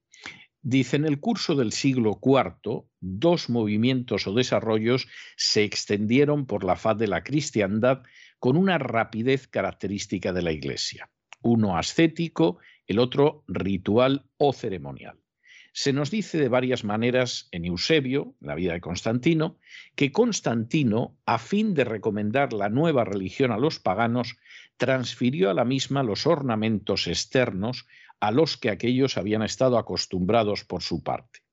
No es necesario entrar en un tema con el que la diligencia de los escritores protestantes nos ha familiarizado a la mayoría de nosotros. El uso de templos, especialmente los dedicados a casos concretos, y adornados en ocasiones con ramas de árboles. El incienso, las lámparas y velas, las ofrendas votivas al curarse de una enfermedad, el agua bendita, los asilos, los días y épocas sagrados, el uso de calendarios, las procesiones, las bendiciones de los campos, las vestiduras sacerdotales, la tonsura, el anillo matrimonial, el volverse hacia Oriente, las imágenes en una fecha posterior, Quizá el canto eclesiástico y el Kyrie eleison son todos de origen pagano y santificados por su adopción en la Iglesia. La, afirmación de Newman, que, que, en términos históricos es absolutamente exacta, es que Constantino dice, bueno, a mí me interesa que la gente se haga cristiana porque me viene bien. Y entonces, ¿qué van a hacer? ¿Van a dejar el paganismo y se van a convertir al cristianismo. No, que se traigan su paganismo y que entren con ese paganismo dentro del cristianismo. Claro, el cardenal Newman dice, bueno, pues esto lo que pasa es que cuando la iglesia lo adoptó quedó santificado, ¿no? Y habría que añadir, y el que no se lo mm, quiera creer, que miente. Pero, pero en realidad Newman dice algo que desconoce muchísima gente, porque esto hay que reconocerlo, y que sin embargo, pues eh, es indiscutible. Y es que desde inicios del siglo IV se produce un proceso de paganización del cristianismo que va a durar siglos. En el caso de algunas confesiones llega hasta el siglo XXI hoy en día. Pero entran elementos que son absolutamente extraños y esto es eh, muy negativo. El segundo aspecto que a mí me parece importante es que finalmente Constantino se ve por encima de los obispos. Y eso hace que cuando se convoca el primer concilio de Nicea en el año 325, quien lo convoca, por supuesto, no es el obispo de Roma, que ni siquiera está en ese concilio. El concilio de Nicea, que eh, trata en torno a la Trinidad y en torno a la herejía de Arrio, tiene un peso muy importante de los obispos orientales, pero el obispo de Roma ni va. O sea, y desde luego no lo convoca. Quien lo convoca es precisamente Constantino. A pesar de que no era religión oficial, hasta el 380 no sería religión oficial. Efectivamente, pero evidentemente Constantino pues estaba absolutamente encantado de ser él el que convocaba el concilio, todos los obispos van, el de Roma no fue porque era un personaje que le pillaba lejos y además no tenía esa importancia y desde luego no podía convocar esto. Pero este es el primer concilio ecuménico de la historia. Y en ese primer concilio ecuménico, quien convoca es el emperador, por supuesto, tiene muy claro dónde tienen que ir las situaciones eh, de carácter eh, teológico. Por cierto, ya hablaremos la semana que viene de cómo eh, quien preside además el concilio es un español, es un hispano, que es socio de, de Córdoba. Pero bueno, Aquí efectivamente eh, lo que sucede es que Constantino es el que decide, yo no quiero que los cristianos se me estén dividiendo por cuestiones doctrinales, aquí les obligo yo a reunirse y San se acabó. Porque además no, es que, no, es que, no es que trataran temas superficiales, es que se analizaba si, si, el hijo había sido engendrado por el padre. O sea, Exactamente, o sea, no, no, no, no, no, las cosas son realmente, son, son cosas notables eh, hay que decir que Constantino, pues hombre, te podría convocar eh, el concilio y todo lo demás, pero llegado el caso podía ser el responsable de la muerte de uno de sus hijos y, en fin, la cosa no iba más allá o de desencadenar persecuciones contra otra gente o incluso en un momento determinado, pues decir, oye, pues esto de la Trinidad que han decidido en el concilio de Nicea a mí no me convence mucho y me voy a hacer arriano. De hecho, de hecho, a él lo bautiza un obispo arriano. De mm. manera... A la puerta de la muerte. Exactamente, a las puertas de la muerte. Con lo cual, efectivamente, esa, esa situación de maridamiento entre eh, los obispos y Constantino y de paganización brutal, pues evidentemente es, una situación que deriva de Constantino y que no tiene más vuelta de hoja. Constantino fue eh, tan generoso, eso sí hay que reconocerlo, a la hora de construir iglesias, de dar privilegios a los obispos, etcétera, etcétera, que ya durante la Edad Media, pero esto lo veremos cuando lleguemos a la Edad Media, una de las falsificaciones del papado es la Donatio Constantini, la donación de Constantino, que es un documento que se descubriría que era falso en el siglo XV, pero que durante la Edad Media le permitió al papado robar todas las tierras que había en el centro de Italia y crear los estados pontificios, alegando que Constantino eso se lo había dado al Papa Silvestre. Bueno, eso es una de las de tantas falsificaciones que utilizó el papado durante la Edad Media que se descubrió, además mm, lo descubrieron humanistas católicos, ¿no? Y que efectivamente, bueno, el papado siguió utilizando la donación Constantini hasta el siglo XIX, cuando hacía siglos que todo el mundo sabía que aquello era una falsificación. Cuando los estados pontificios eh, los aniquilan en 1871 los nacionalistas italianos que reunifican Italia, pues ya seguirá apelando a la Donatio Constantini, insisto, documento que hacía más de 400 años que se sabía que era falso, pues no tenía mucho sentido, a pesar de lo cual el Vaticano sigue siendo un Estado y no deja, no deja de ser interesante. Pero efectivamente Constantino es, eh, es un personaje enormemente interesante con aspectos positivos y aspectos que no son tan positivos. Por ejemplo, yo creo que una de las normas positivas de él es que decidió condenar a la pena de muerte a los recaudadores de impuestos que recaudaban más de lo legal. También, también, eh, también editó una ley eh, que no, se podía secuestrar a las niñas. Yo cuando lo leí, ah, que antes se podía, antes se podía secuestrar a las niñas. era muy fácil, terrible, era algo para, para ser impune y en ese sentido pues eh, yo creo que es algo verdaderamente notable. Intentó sin éxito acabar con los juegos de gladiadores, no tuvo demasiado éxito, ¿verdad? porque fueron eliminados, pero no, efectivamente. porque eso es como querer prohibir el fútbol, ¿no? Pues sí, pues tú. y luego se le recuerda sobre todo, ¿no? Por todo lo que acaba de comentar usted, pero también fue, tuvo éxitos militares, ¿verdad? Porque logró contener, ¿no? Eh, a los bárbaros, entre comillas, ¿no?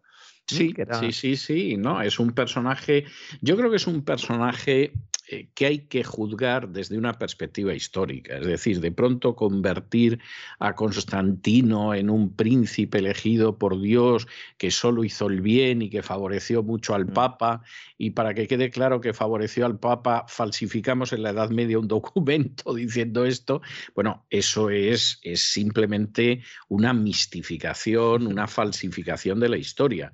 Constantino es un personaje que consigue reunificar el imperio, que no era poco después de la crisis del siglo III, es un personaje que otorga la tolerancia a todo el mundo, aunque en un momento determinado empezó a perseguir a, a, determinados grupos paganos. Es un personaje, por cierto, que impone el día de descanso dominical en domingo. Entonces hay quien dice aquí, bueno, pues el, el, domingo como día cristiano se lo inventó Constantino. No, el domingo lo celebraban los cristianos desde el siglo I y en hechos se ve claramente que, hombre, claro, si Pablo iba a predicar a una sinagoga, iba en sábado, que era cuando estaban los claro, reunidos. Claro, claro pero las reuniones de los primeros cristianos eran el primer día de la semana, que era el domingo. Ahora, sí que Constantino convierte esto en oficial y yo creo que, que, realmente, bueno, pues es algo positivo. Es que hay, otro concilio antes, que sería, del que no se habla nunca, ¿no? El de Jerusalén, ¿no? Siglo I, ¿no? Eh, sí. hacía referencia antes, luego siempre se habla del de Nicea, pero efectivamente es, eh, como, como, lo está usted diciendo, porque hay mucha gente que no sabe, bueno, supongo que sus seguidores, ¿verdad? Sí, porque además se tienen un elevado conocimiento de la Biblia, que el primer día de la semana era el domingo. Entonces, claro. Exactamente. claro.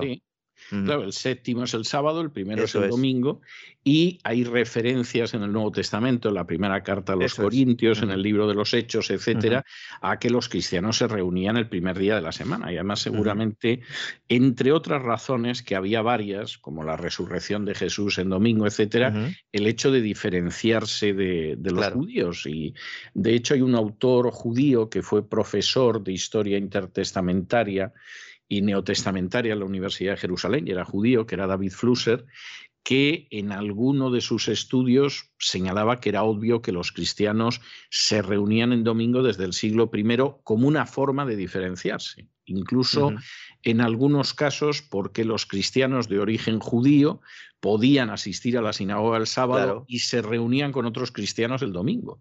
O sea, esta, esta es la, la, cuestión que hay en ese sentido. ¿no? Entonces, yo creo que hay elementos desde un punto de vista político de Constantino que son, son positivos, es decir, aguantó el imperio, fue un emperador que quiso ser tolerante, etc.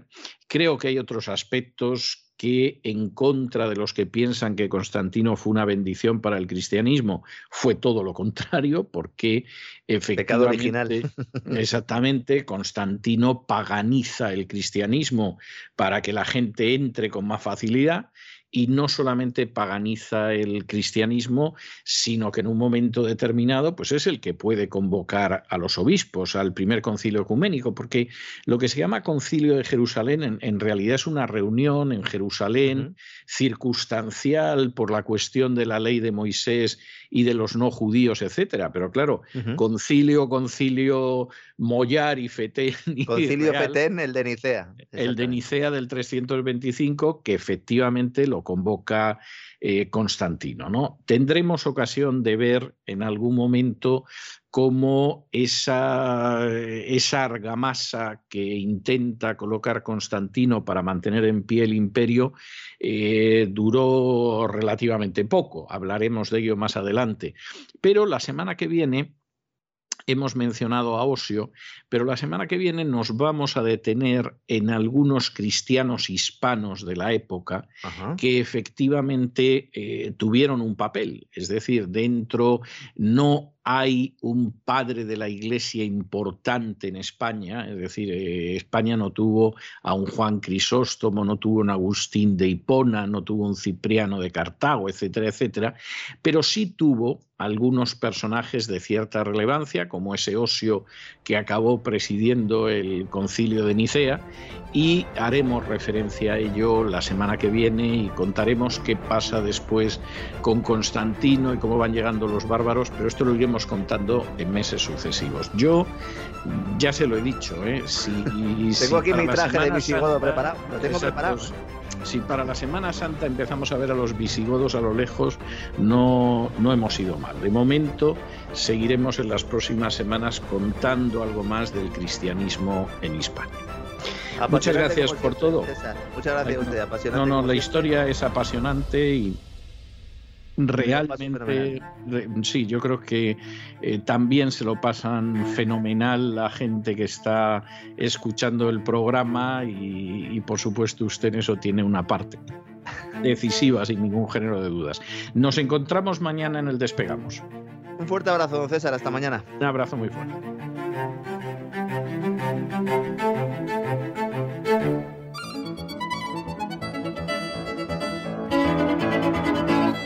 Palabras al aire con Sagrario Fernández Prieto.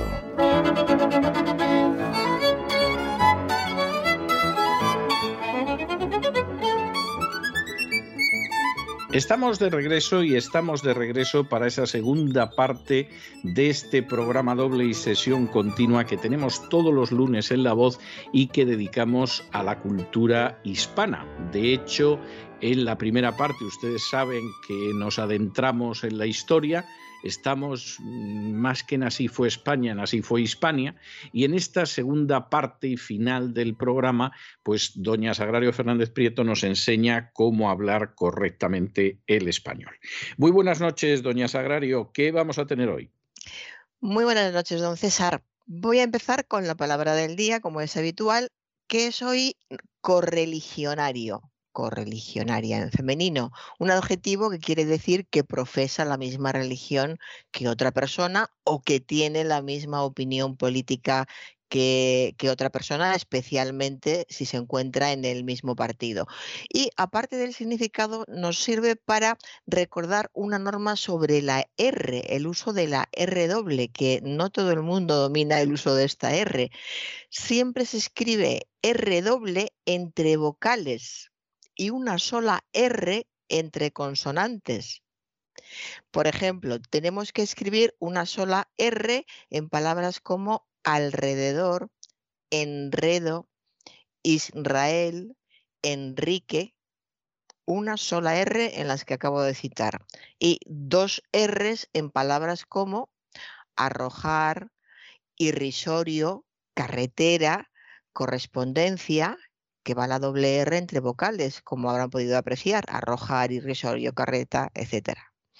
De modo que eh, después de hacer esta precisión sobre la R, que insisto, no todo el mundo lo sabe y sobre todo hay muchos errores em, ortográficos cuando es con el sonido N o S, Israel o Enrique, Enrique con dos Rs, lo veo yo escrito muy a menudo. A mí me hace daño verlo, pero a quien lo escribe parece que no.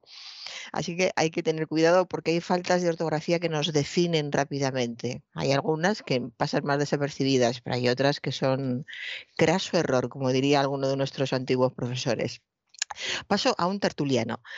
Creo que por justicia poética me corresponde responder como estaban entre tertulianos, que ya sabe usted que gusta mucho, iba a decir gusta mucho discutir, gusta mucho que discutan. Aparte de que les guste a ellos o que se enfaden y realmente discutan con sinceridad, yo creo que saben que a la gente les gusta que haya esa animación y, discusión.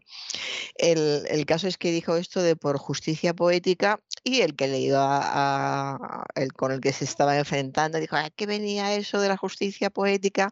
En fin, Vamos a explicar qué es esto de la justicia poética. En las obras de ficción o en situaciones reales, el triunfo de los valores morales que sirve de resarcimiento a quien ha recibido un castigo injusto o una humillación. Eso es la justicia poética. En este caso, ¿qué quería decir? Que tenían que darle la palabra para responder sobre algo que le atañía a él mm, eh, personalmente que le importaba a él personalmente. Entonces era necesario que le dieran la palabra por justicia poética. De aquí viene la, expresión.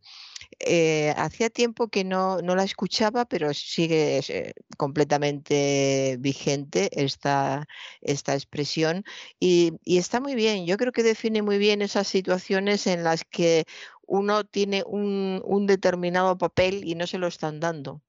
Entonces eh, ahí es cuando sería oportuno decir, por justicia poética yo tengo que hacer esto. O en, un cargo, en, una empresa, ¿no? Pues eh, ascienden a una persona cuando pensabas que, el cargo te correspondía a ti, pues por justicia poética soy yo quien tendría que estar en ese lugar. Cada uno después tiene que ver si está en el entorno apropiado para utilizar ciertas frases o no. Eso ya no lo puedo, no se puede valorar desde fuera. Continúo, don César, eh, con la palabra feeling. Vamos a hablar hoy de algunos términos ingleses que curiosamente eh, pues la, academia los eh, recomienda una vez que se han españolizado, entre comillas, feeling, se puede escribir, se debe incluso, cuando estemos escribiendo en español, podemos escribir feeling como suena, F-I-L-I-N y, lo dejamos tal cual. Porque si escribimos la palabra inglesa, que también podemos hacerlo, tendríamos que entrecomillarlo. Feeling con doble E, L-I-N-G.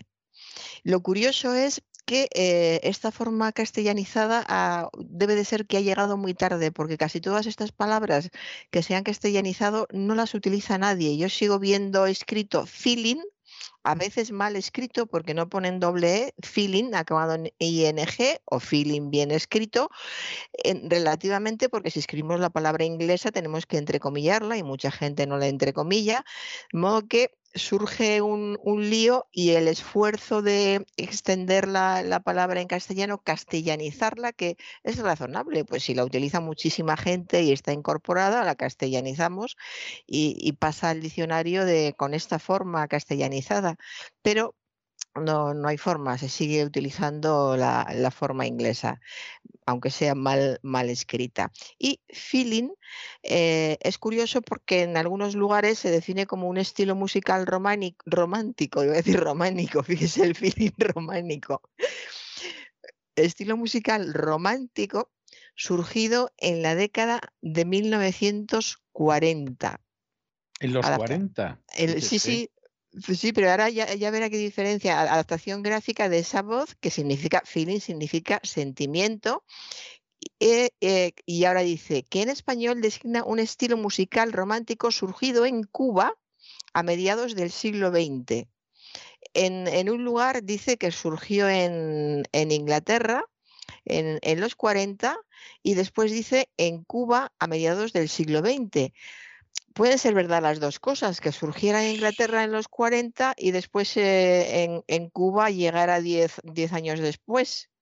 Puede ser, ¿no? Yo, francamente, vamos a ver, pero conociendo los ritmos cubanos, me cuesta mucho creer que sea igual que un ritmo nacido en Inglaterra. ¿eh? o sea, sinceramente, sinceramente.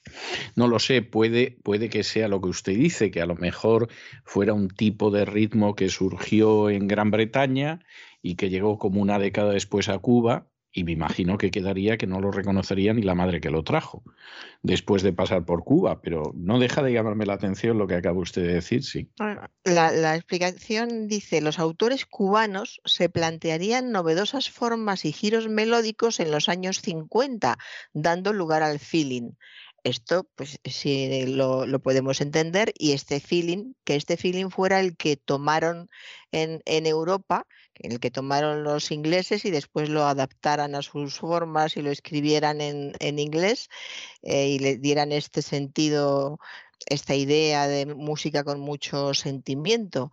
Pero en fin, que hay un cruce aquí raro, lo, lo buscaremos más, más despacio. Y eh, pues bueno, no es necesario utilizar esta voz inglesa feeling ni la adaptación castellana feeling con otros sentidos que es a lo que voy porque se escuchan muy a menudo eh, frases como fulanito y yo tenemos mucho feeling, es que tú y yo tenemos un feeling que con solo mirarnos nos entendemos. Esto se escucha en la calle, en los medios de comunicación. mucho, sí, sí. Mucho, mucho. Pues eh, podemos variar por lo menos, dejar el, el, feeling que al fin y al cabo lleva más tarde y decir, en estos casos es bueno recurrir a lo que, a lo que dirían nuestros, nuestros padres, es que tú y yo tenemos mucha química o nuestros hermanos mayores no irse tan lejos. Tú y yo tenemos mucha química, nos entendemos muy bien, entre tú y yo hay mucha sintonía, sintonía, química, entendimiento, compenetración. Todo, todos estos términos son sinónimos de feeling que podemos y debemos utilizarlos para ampliar el vocabulario y no utilizar siempre un término que además no procede de, de nuestra lengua. Y ahora continúo con eh, un tertuliano. Creo que esto ya lo he comentado más veces, pero bueno, lo sigo comentando porque el, el, error continúa. Dijo, no nos, a otro discutiendo, no nos lo creemos nadie. No nos lo creemos nadie. Nadie es un pronombre de tercera persona singular y si funciona como sujeto, debe concordar en número con el verbo como todos los sujetos con su verbo, tienen que concordar en número. De modo que no diríamos, no nos lo creemos nadie, sino nadie se lo cree, por ejemplo. O haciendo la frase un poco más larga, ninguno de nosotros nos lo creemos. Pero eh, no nos lo creemos nadie utilizando este, este nadie como, como sujeto que entonces es cuando se produce el, error, porque es un sujeto inadecuado porque no concuerda con, el verbo, eh, está, mal. Nadie se lo cree o ninguno de nosotros nos lo creemos. Y voy ahora a una presentadora que dice, primero de todo, eso también lo he comentado muchas veces, pero sigue y sigue. Primero de todo, agradecerte tu presencia en el programa yo creo que casi todas las presentadoras de los medios de comunicación, cuando era el invitado, dicen primero de todo. Hay una, hay una que la, la, tengo muy controlada, que dice antes que nada, que es correcto. Pero el resto, mm, raro, raro. Pues lo correcto es como acabo de decir, antes que nada, o antes de nada, o antes de todo, antes que nada, agradecerte tu presencia, ante todo agradecerte tu presencia, antes de nada, agradecerte que hayas venido, sin que antes que nada, antes de nada y antes de todo son, eh, son sinónimos, son, son equivalentes. Antes de todo, da más el, eh, comunica más el significado de lo primero. Sería equivalente a primeramente. Primeramente vamos a hablar de esto. Primeramente tengo que preguntarte algo, pero en vez de primeramente, afortunadamente, porque suena un poco abrupto, pues antes de todo quiero que nos digas tal, tal cosa, con esa idea de lo inmediato, primeramente. Y, y lo demás, pues antes de nada te agradezco, antes de nada vamos a hablar de tu caso, antes de todo vamos ya en la vida cotidiana, antes de todo vamos a limpiar la casa. En fin, hay que eh, buscar, eh, eh todos, todos son sinónimos, son muy parecidos. Lo que tenemos que hacer es directamente borrar el error con el que he iniciado yo como ejemplo. Este primero de todo agradecerte, olvidar el primero de todo para siempre.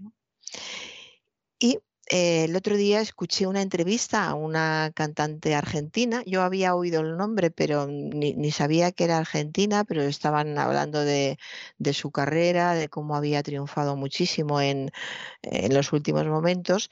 Mm, me pareció una chica encantadora y eh, habló de cómo le había ayudado su familia y dijo, mis padres son un cable a tierra total. Qué, expresión tan bonita, ¿verdad? Un cable a tierra. Un cable a tierra, son un cable a tierra. Entonces, ¿qué es esto del, cable a tierra? Yo lo tuve que pensar, supongo que para otras personas no será tan raro. Se refiere al cable de toma de tierra de una parte de un circuito eléctrico que es eh, ese cable es el que impide que tengamos problemas de descargas eléctricas por picos de tensión o por problemas con los aparatos eléctricos. Es decir, es el cable que te da seguridad de que no te va a pasar nada malo con tu instalación. Fíjese qué bien traído está. Entonces, ella piensa que sus padres son un cable a tierra, la seguridad de que no le va a pasar nada malo porque ellos están siempre ahí me pareció una expresión. Eh, sí, sí, es, sí, sí, sí. yo creo que está muy bien, muy bien eh, traída. Yo creo, a lo mejor la he escuchado y no me he dado cuenta porque nunca he pensado en que es un, un cable, un cable a tierra. Ya lo dijo con total soltura porque ya tenía muchísima, hablaba, hablaba mucho.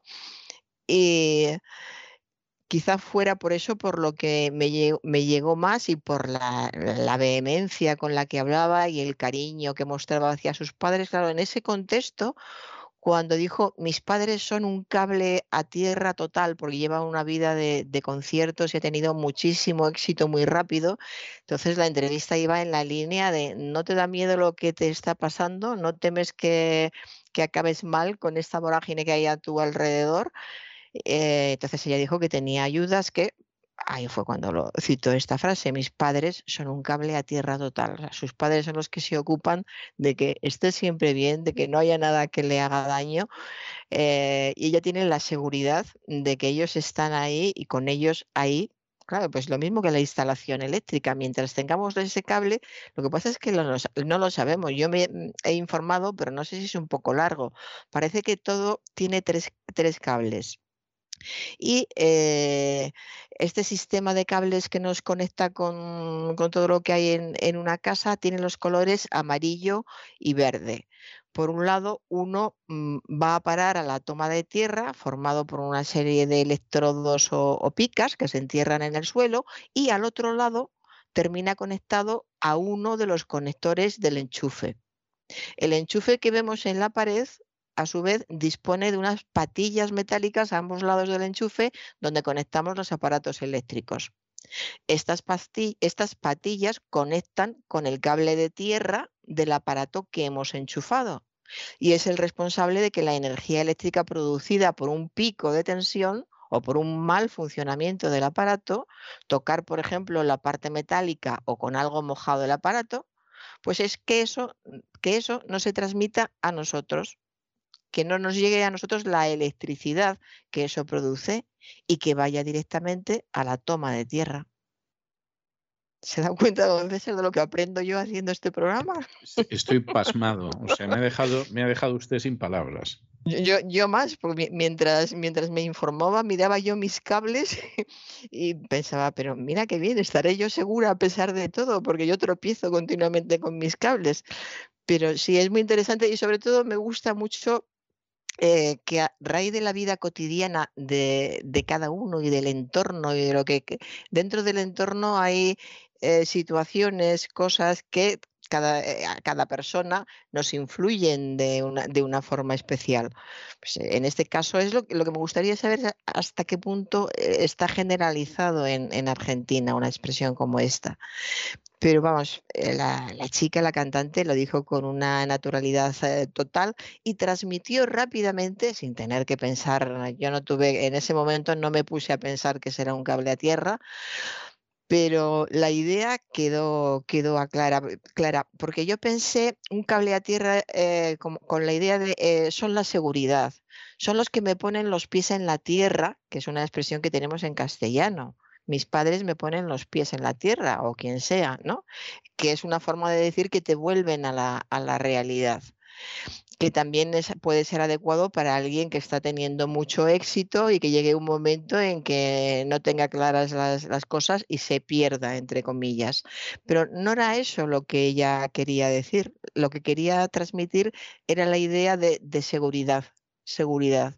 Estaban ahí sus padres y a ella no le iba a pasar nada malo, puesto que sus padres son un cable a tierra. No se va a electrocutar metafóricamente nunca. Bueno, pues eh, ya que hemos aprendido esto del cable de, tierra, si algún argentino nos escucha y nos quiere comentar esto y si es habitual entre ellos, estaremos encantados de, que nos informe. Y ahora continúo con una presentadora y otro de estos términos ingleses que no se dejan de, de oír continuamente. Hay mucho hater suelto. Yo no sé si usted lo escucha, pero yo lo escucho continuamente. Sí, sí, sí, sí. Y, haters lo, y Escucho, lo escucho y lo veo escrito a muchos españoles. ¿eh? Aquí, curiosamente, no, no tengo en estos momentos la sensación de habérselo visto ni oído a nadie. Pero en España mucho, sí. Pues mucho, y es que, bueno, hater significa odiador. Y se da mucho en las redes sociales eh, el término haters refiriéndose a personas que atacan a otras, que es verdad que hay, muchas personas violentas, furiosas, incómodas, fanáticas, coléricas, tienen muchos adjetivos, muchas personas de las que se encuentran en las redes sociales. Y entre ellas eh, estaría en, en, español el término, el adjetivo odiador, que suena, nos suena un poco forzado, odiador a, nosotros. Debe de ser por eso por lo que todo el mundo dice haters. Hay mucho hater suelto, dijo este señor que estaba hablando en, televisión, pero quizás se refería a las, a las redes en, en general o ha pasado ya a la vida cotidiana. Entonces, eh, hay mucho hate resuelto refiriéndose a que hay muchas, que esto es verdad, hay cada vez personas más violentas, más furiosas, más coléricas, las personas se enfadan con nada, eh, no existe la más mínima formación ni siquiera de, cortesía, de pase usted primero, aunque sea un, señor mayor. En el metro ves cosas que te dejan totalmente de piedra yo el otro día me levanté, estaba sentada y me levanté para dejar mi sitio a un señor que iba agachadísimo y con bastón, que no sé cuántos años podría tener. Le costó entrar en el vagón. Y fíjese lo que es el escaloncito de un vagón de metro. Y todo el entraron más a la vez que él, se sentaron porque fueron más rápidos y todo el mundo se quedó eh, tan tranquilo. Entonces yo le ofrecí mi asiento al, señor, el señor educadísimo me dijo que no, que faltaría más, que yo siguiera sentada y yo pensé, bueno, ahora será cuando se levante alguien más de todos estos que han... Nadie, nadie. El señor siguió de pie todo, todo el trayecto. Insisto, un señor que debía de andar por los 90 con bastón y eh, con dificultad andaba. Bueno, estos simplemente que son pues eh, mal, educados, pero hay mal educados que son tranquilos, por lo menos, o tienen, conservan ciertas normas, o tienen abuelos y piensan que no quieren que a su abuelo le hagan algo así. Yo creo que son simplemente personas que están furiosas, que están coléricas. Se habla mucho de que cada vez la gente tiene peor carácter y salta a la mínima. Y quizá todos estos entren del marco de los haters que ahora se, se nombran tanto. La verdad es que entre escuchar haters y escuchar odiadores, yo creo que aquí va a ser difícil encontrar la palabra castellana que equivalga realmente a, hater, porque furiosos quizá, hay muchos furiosos en las redes, pero necesitamos ya eh, decir a continuación algo más, furiosos en las redes, mientras que esta presentadora dijo simplemente hay mucho hater suelto sin más, en general, no dijo dónde. Bueno, pues eh, otra presentadora, no, era un contertulio que dice, eh, me he equivocado, no dijo me he equivocado, dijo una palabra malsonante que yo no voy a repetir. Él estaba en una, en una televisión de mucha audiencia y no le importó, yo no la voy a repetir. En vez de me he equivocado, dijo otra, otra cosa, de manera indubitable. Indubitable es que no puede dudarse. Se lo comentaba el otro día una persona y decía, ¿y esto de indubitable no es una cursilería? ¿Por qué no dijo indudable? Y pues por eso lo, lo comento hoy. Indubitable es que no puede dudarse. Eh, ¿Cuál es la diferencia con indudable? Porque indudable es que no se puede poner en duda.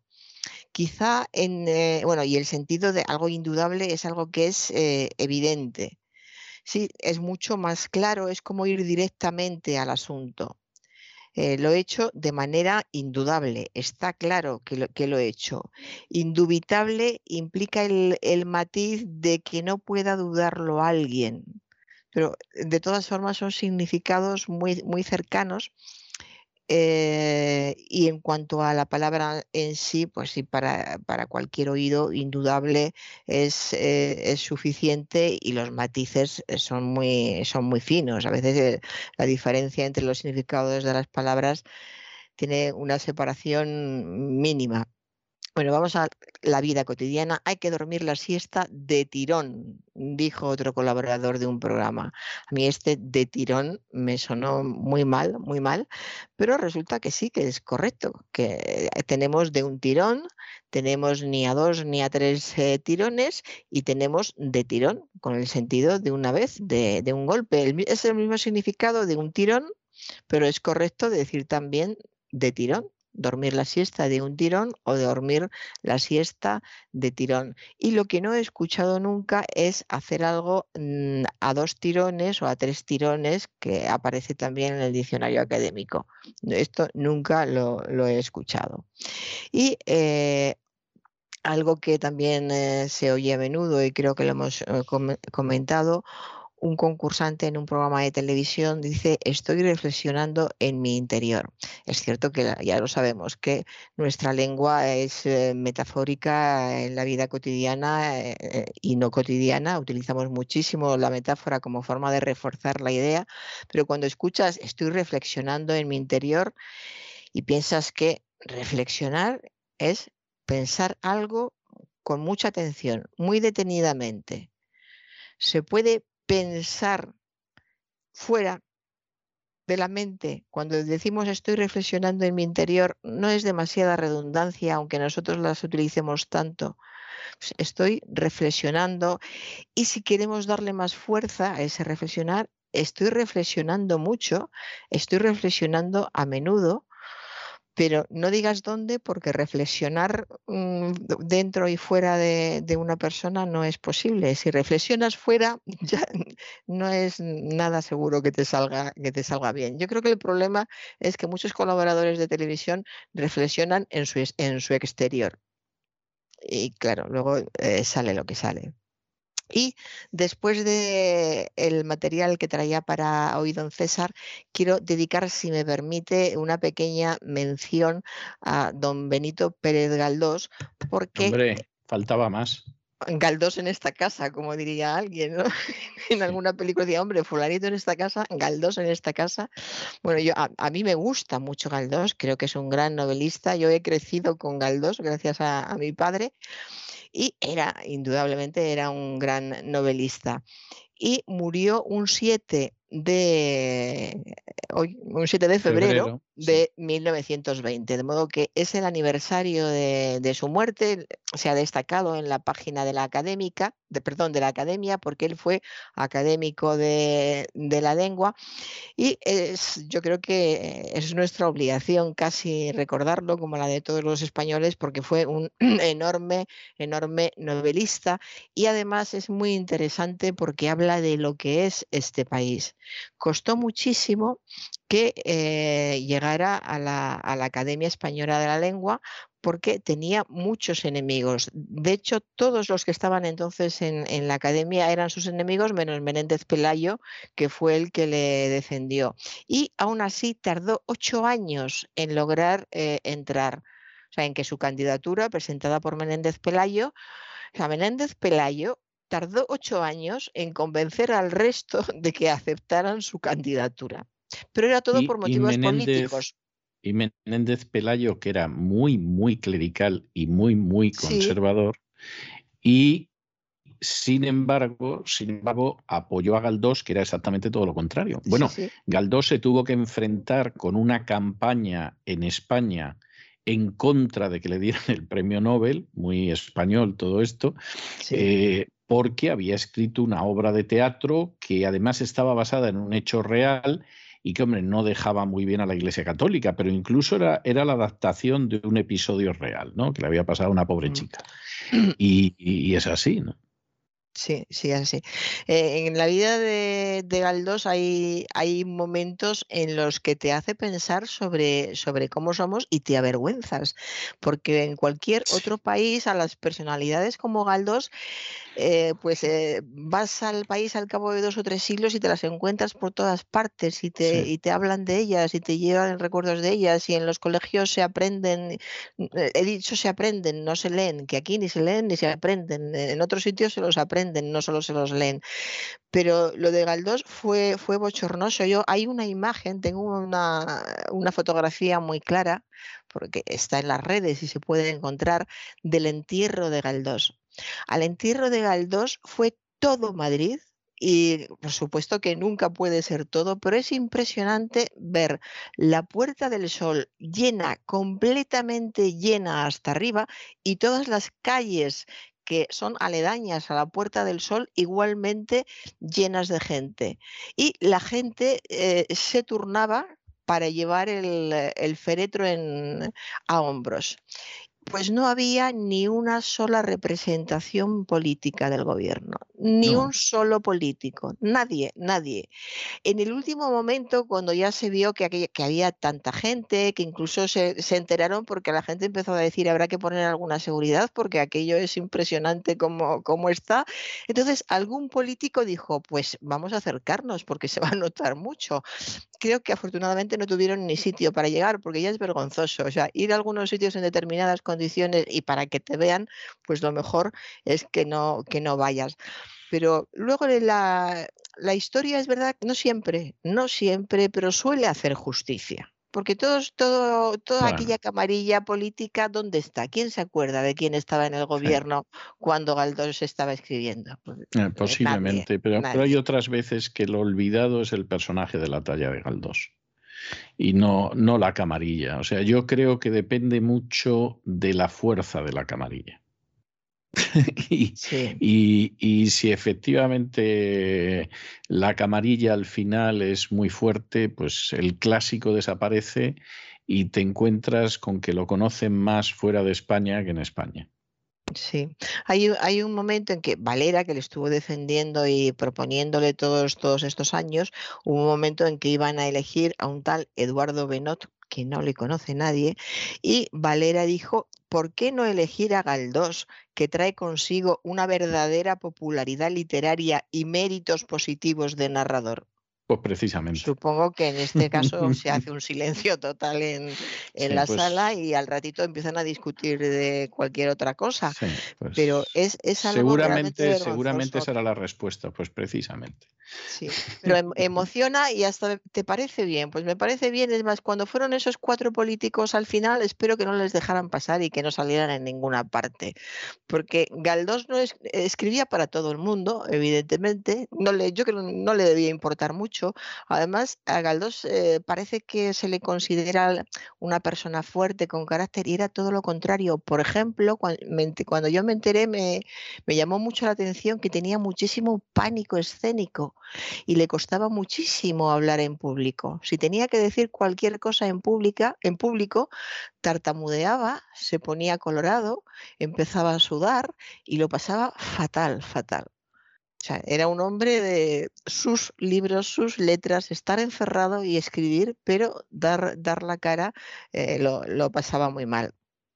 De modo que eh, pues todo, todo esto le debía de, venir grande. Importarle sí, porque sí le importaba que le quisieran, como a todo el mundo. A todo el mundo cuando además sabes que tus novelas llegan cuando la gente te lo demuestra por la calle, era un hombre al que paraban por la calle, le hablaban, se enorgullecían de, hablar con él. Luego él era consciente de que su obra estaba llegando al pueblo y eso, y eso era una, una, satisfacción.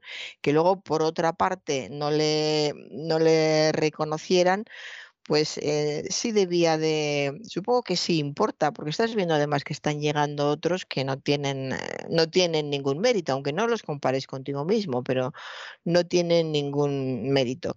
El caso es que siempre fue un hombre rodeado de polémica, aunque no fuera él el que la, el que la causara, porque él no presentó su candidatura a, a la academia, la candidatura la presentó su amigo Juan, Juan Valera y él nunca pidió un favor, un favor a nadie. Luego vino el tema del Premio Nobel de, Literatura, que eh, es se lo uno de esos episodios miserables tan abundantes en la historia de España. Totalmente, totalmente. Se lo hubieran concedido en el, en el 15, en el 1915 se lo hubieran concedido.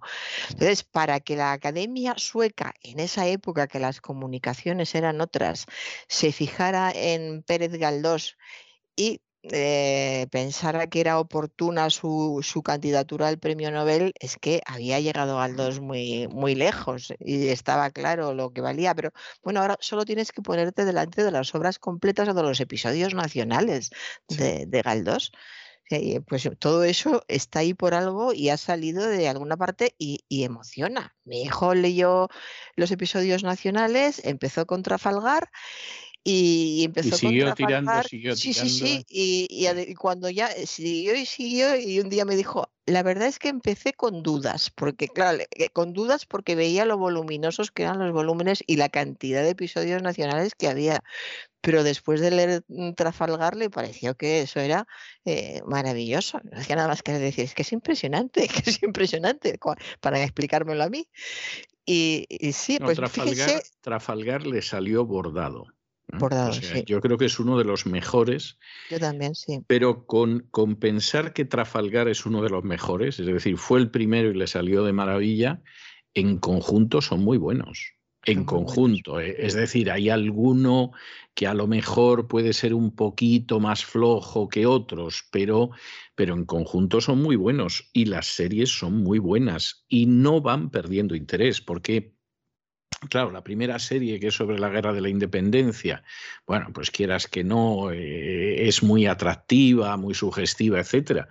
Pero bueno, es que las que tiene sobre Fernando VII y sobre Isabel II y o sea, es sobre la restauración, es, realmente son muy buenas, muy buenas. Y además eh, yo creo que es uno de, yo creo que en general los grandes, los grandes escritores españoles te dan muchas claves para entender la historia de España. Es decir, yo creo que, que quien lea Los gozos y las sombras o quien lea El Quijote y las novelas ejemplares o lea los episodios nacionales de Galdós, en fin, eh, es quien lea el Lazarillo, es gente que de pronto percibe una cantidad de claves para entender la historia de España que por regla general no te enseñan en la universidad, lamentablemente, ¿no? Y, pero, pero es tremendo, o sea, en los episodios nacionales hay un momento, eh, sobre todo eh, a medida que vas avanzando, ¿no? Yo diría que sobre todo Isabel II hasta la conclusión en la restauración, que dices, pero, pero si es que parece que estoy leyendo el periódico de hoy.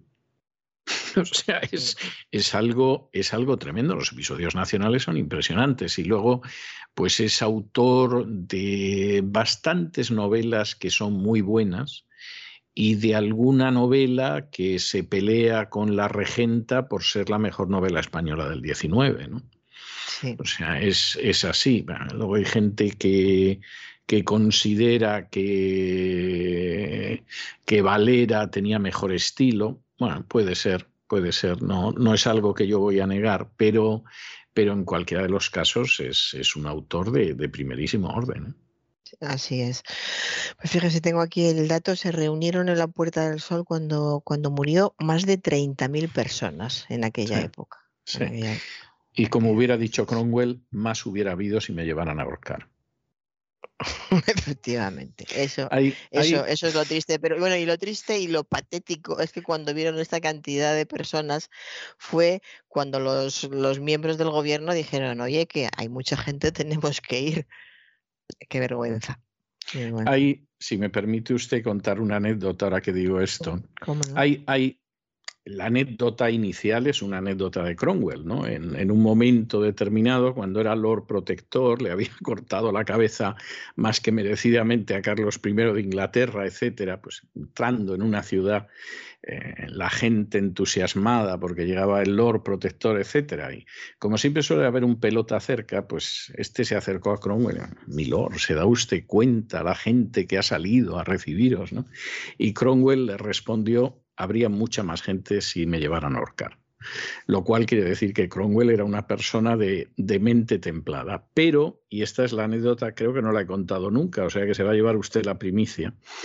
Hace, hace muchos años de esto, o sea, pues de esto puede hacer 10, 12 años, quizá más.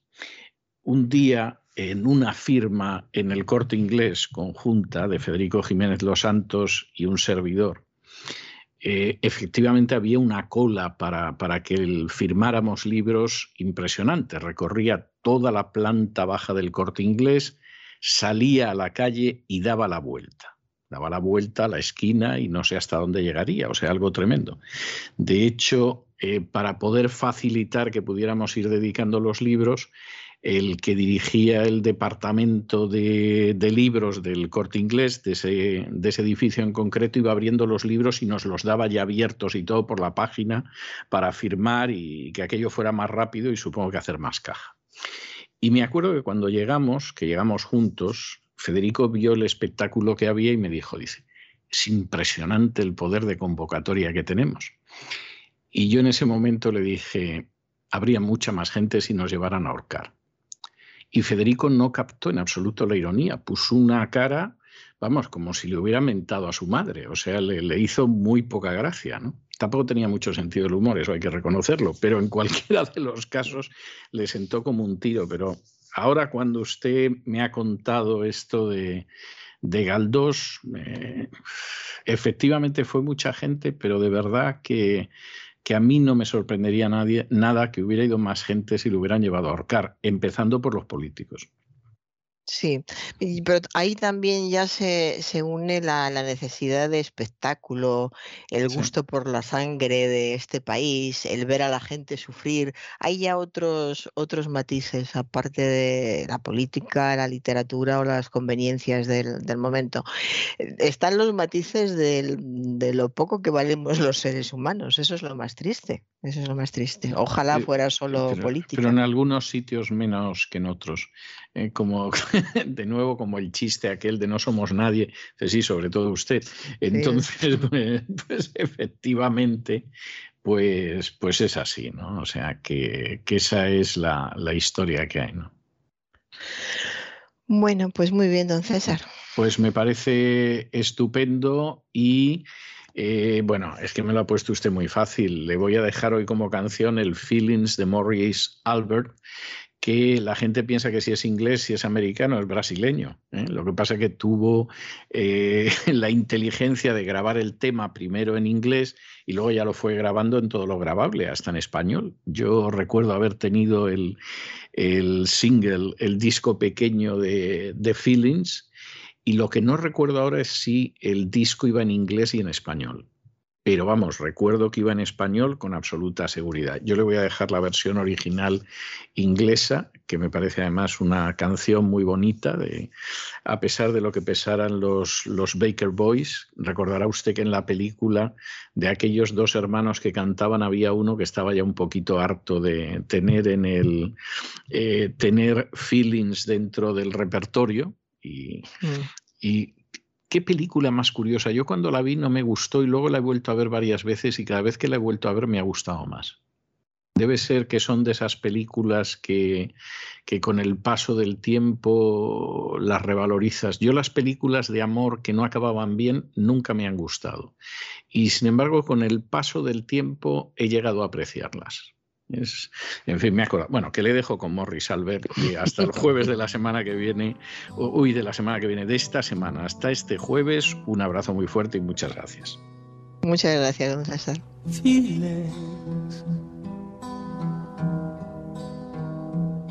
Nothing more than feeling.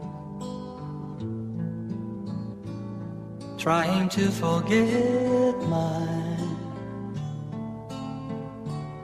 feelings of love.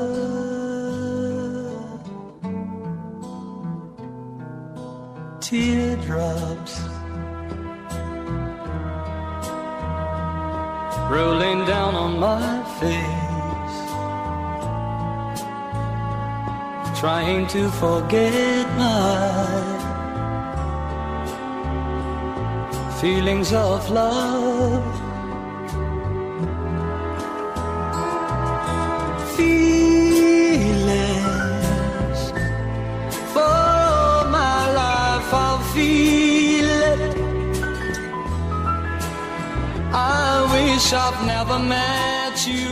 Y con estos compases tan hermosos, tan románticos, sobre los que no pasa el tiempo de la canción Feelings de Morris Albert, hemos llegado al final de nuestra singladura de hoy del programa La Voz. Esperamos que lo hayan pasado bien, que se hayan entretenido y en cualquiera de los casos que hasta hayan aprendido una o dos cosillas útiles. Y los emplazamos para mañana, Dios mediante, en el mismo lugar y a la misma hora. Y como siempre, nos despedimos con una despedida sureña.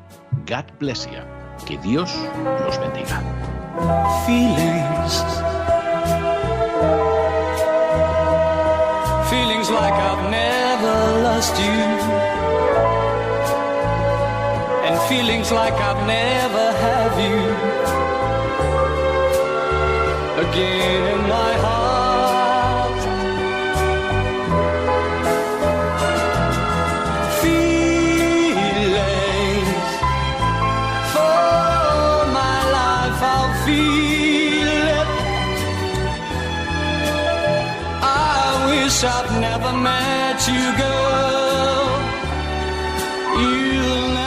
El programa La Voz es una producción de Artorias Incorporated y al amparo del derecho a la libertad de expresión no se hace responsable de las opiniones vertidas en el curso del mismo.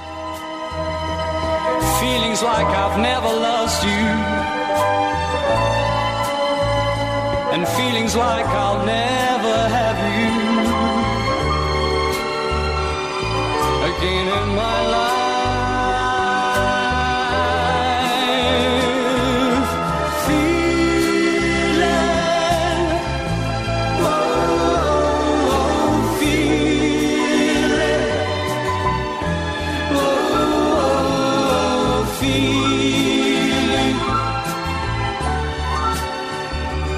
feeling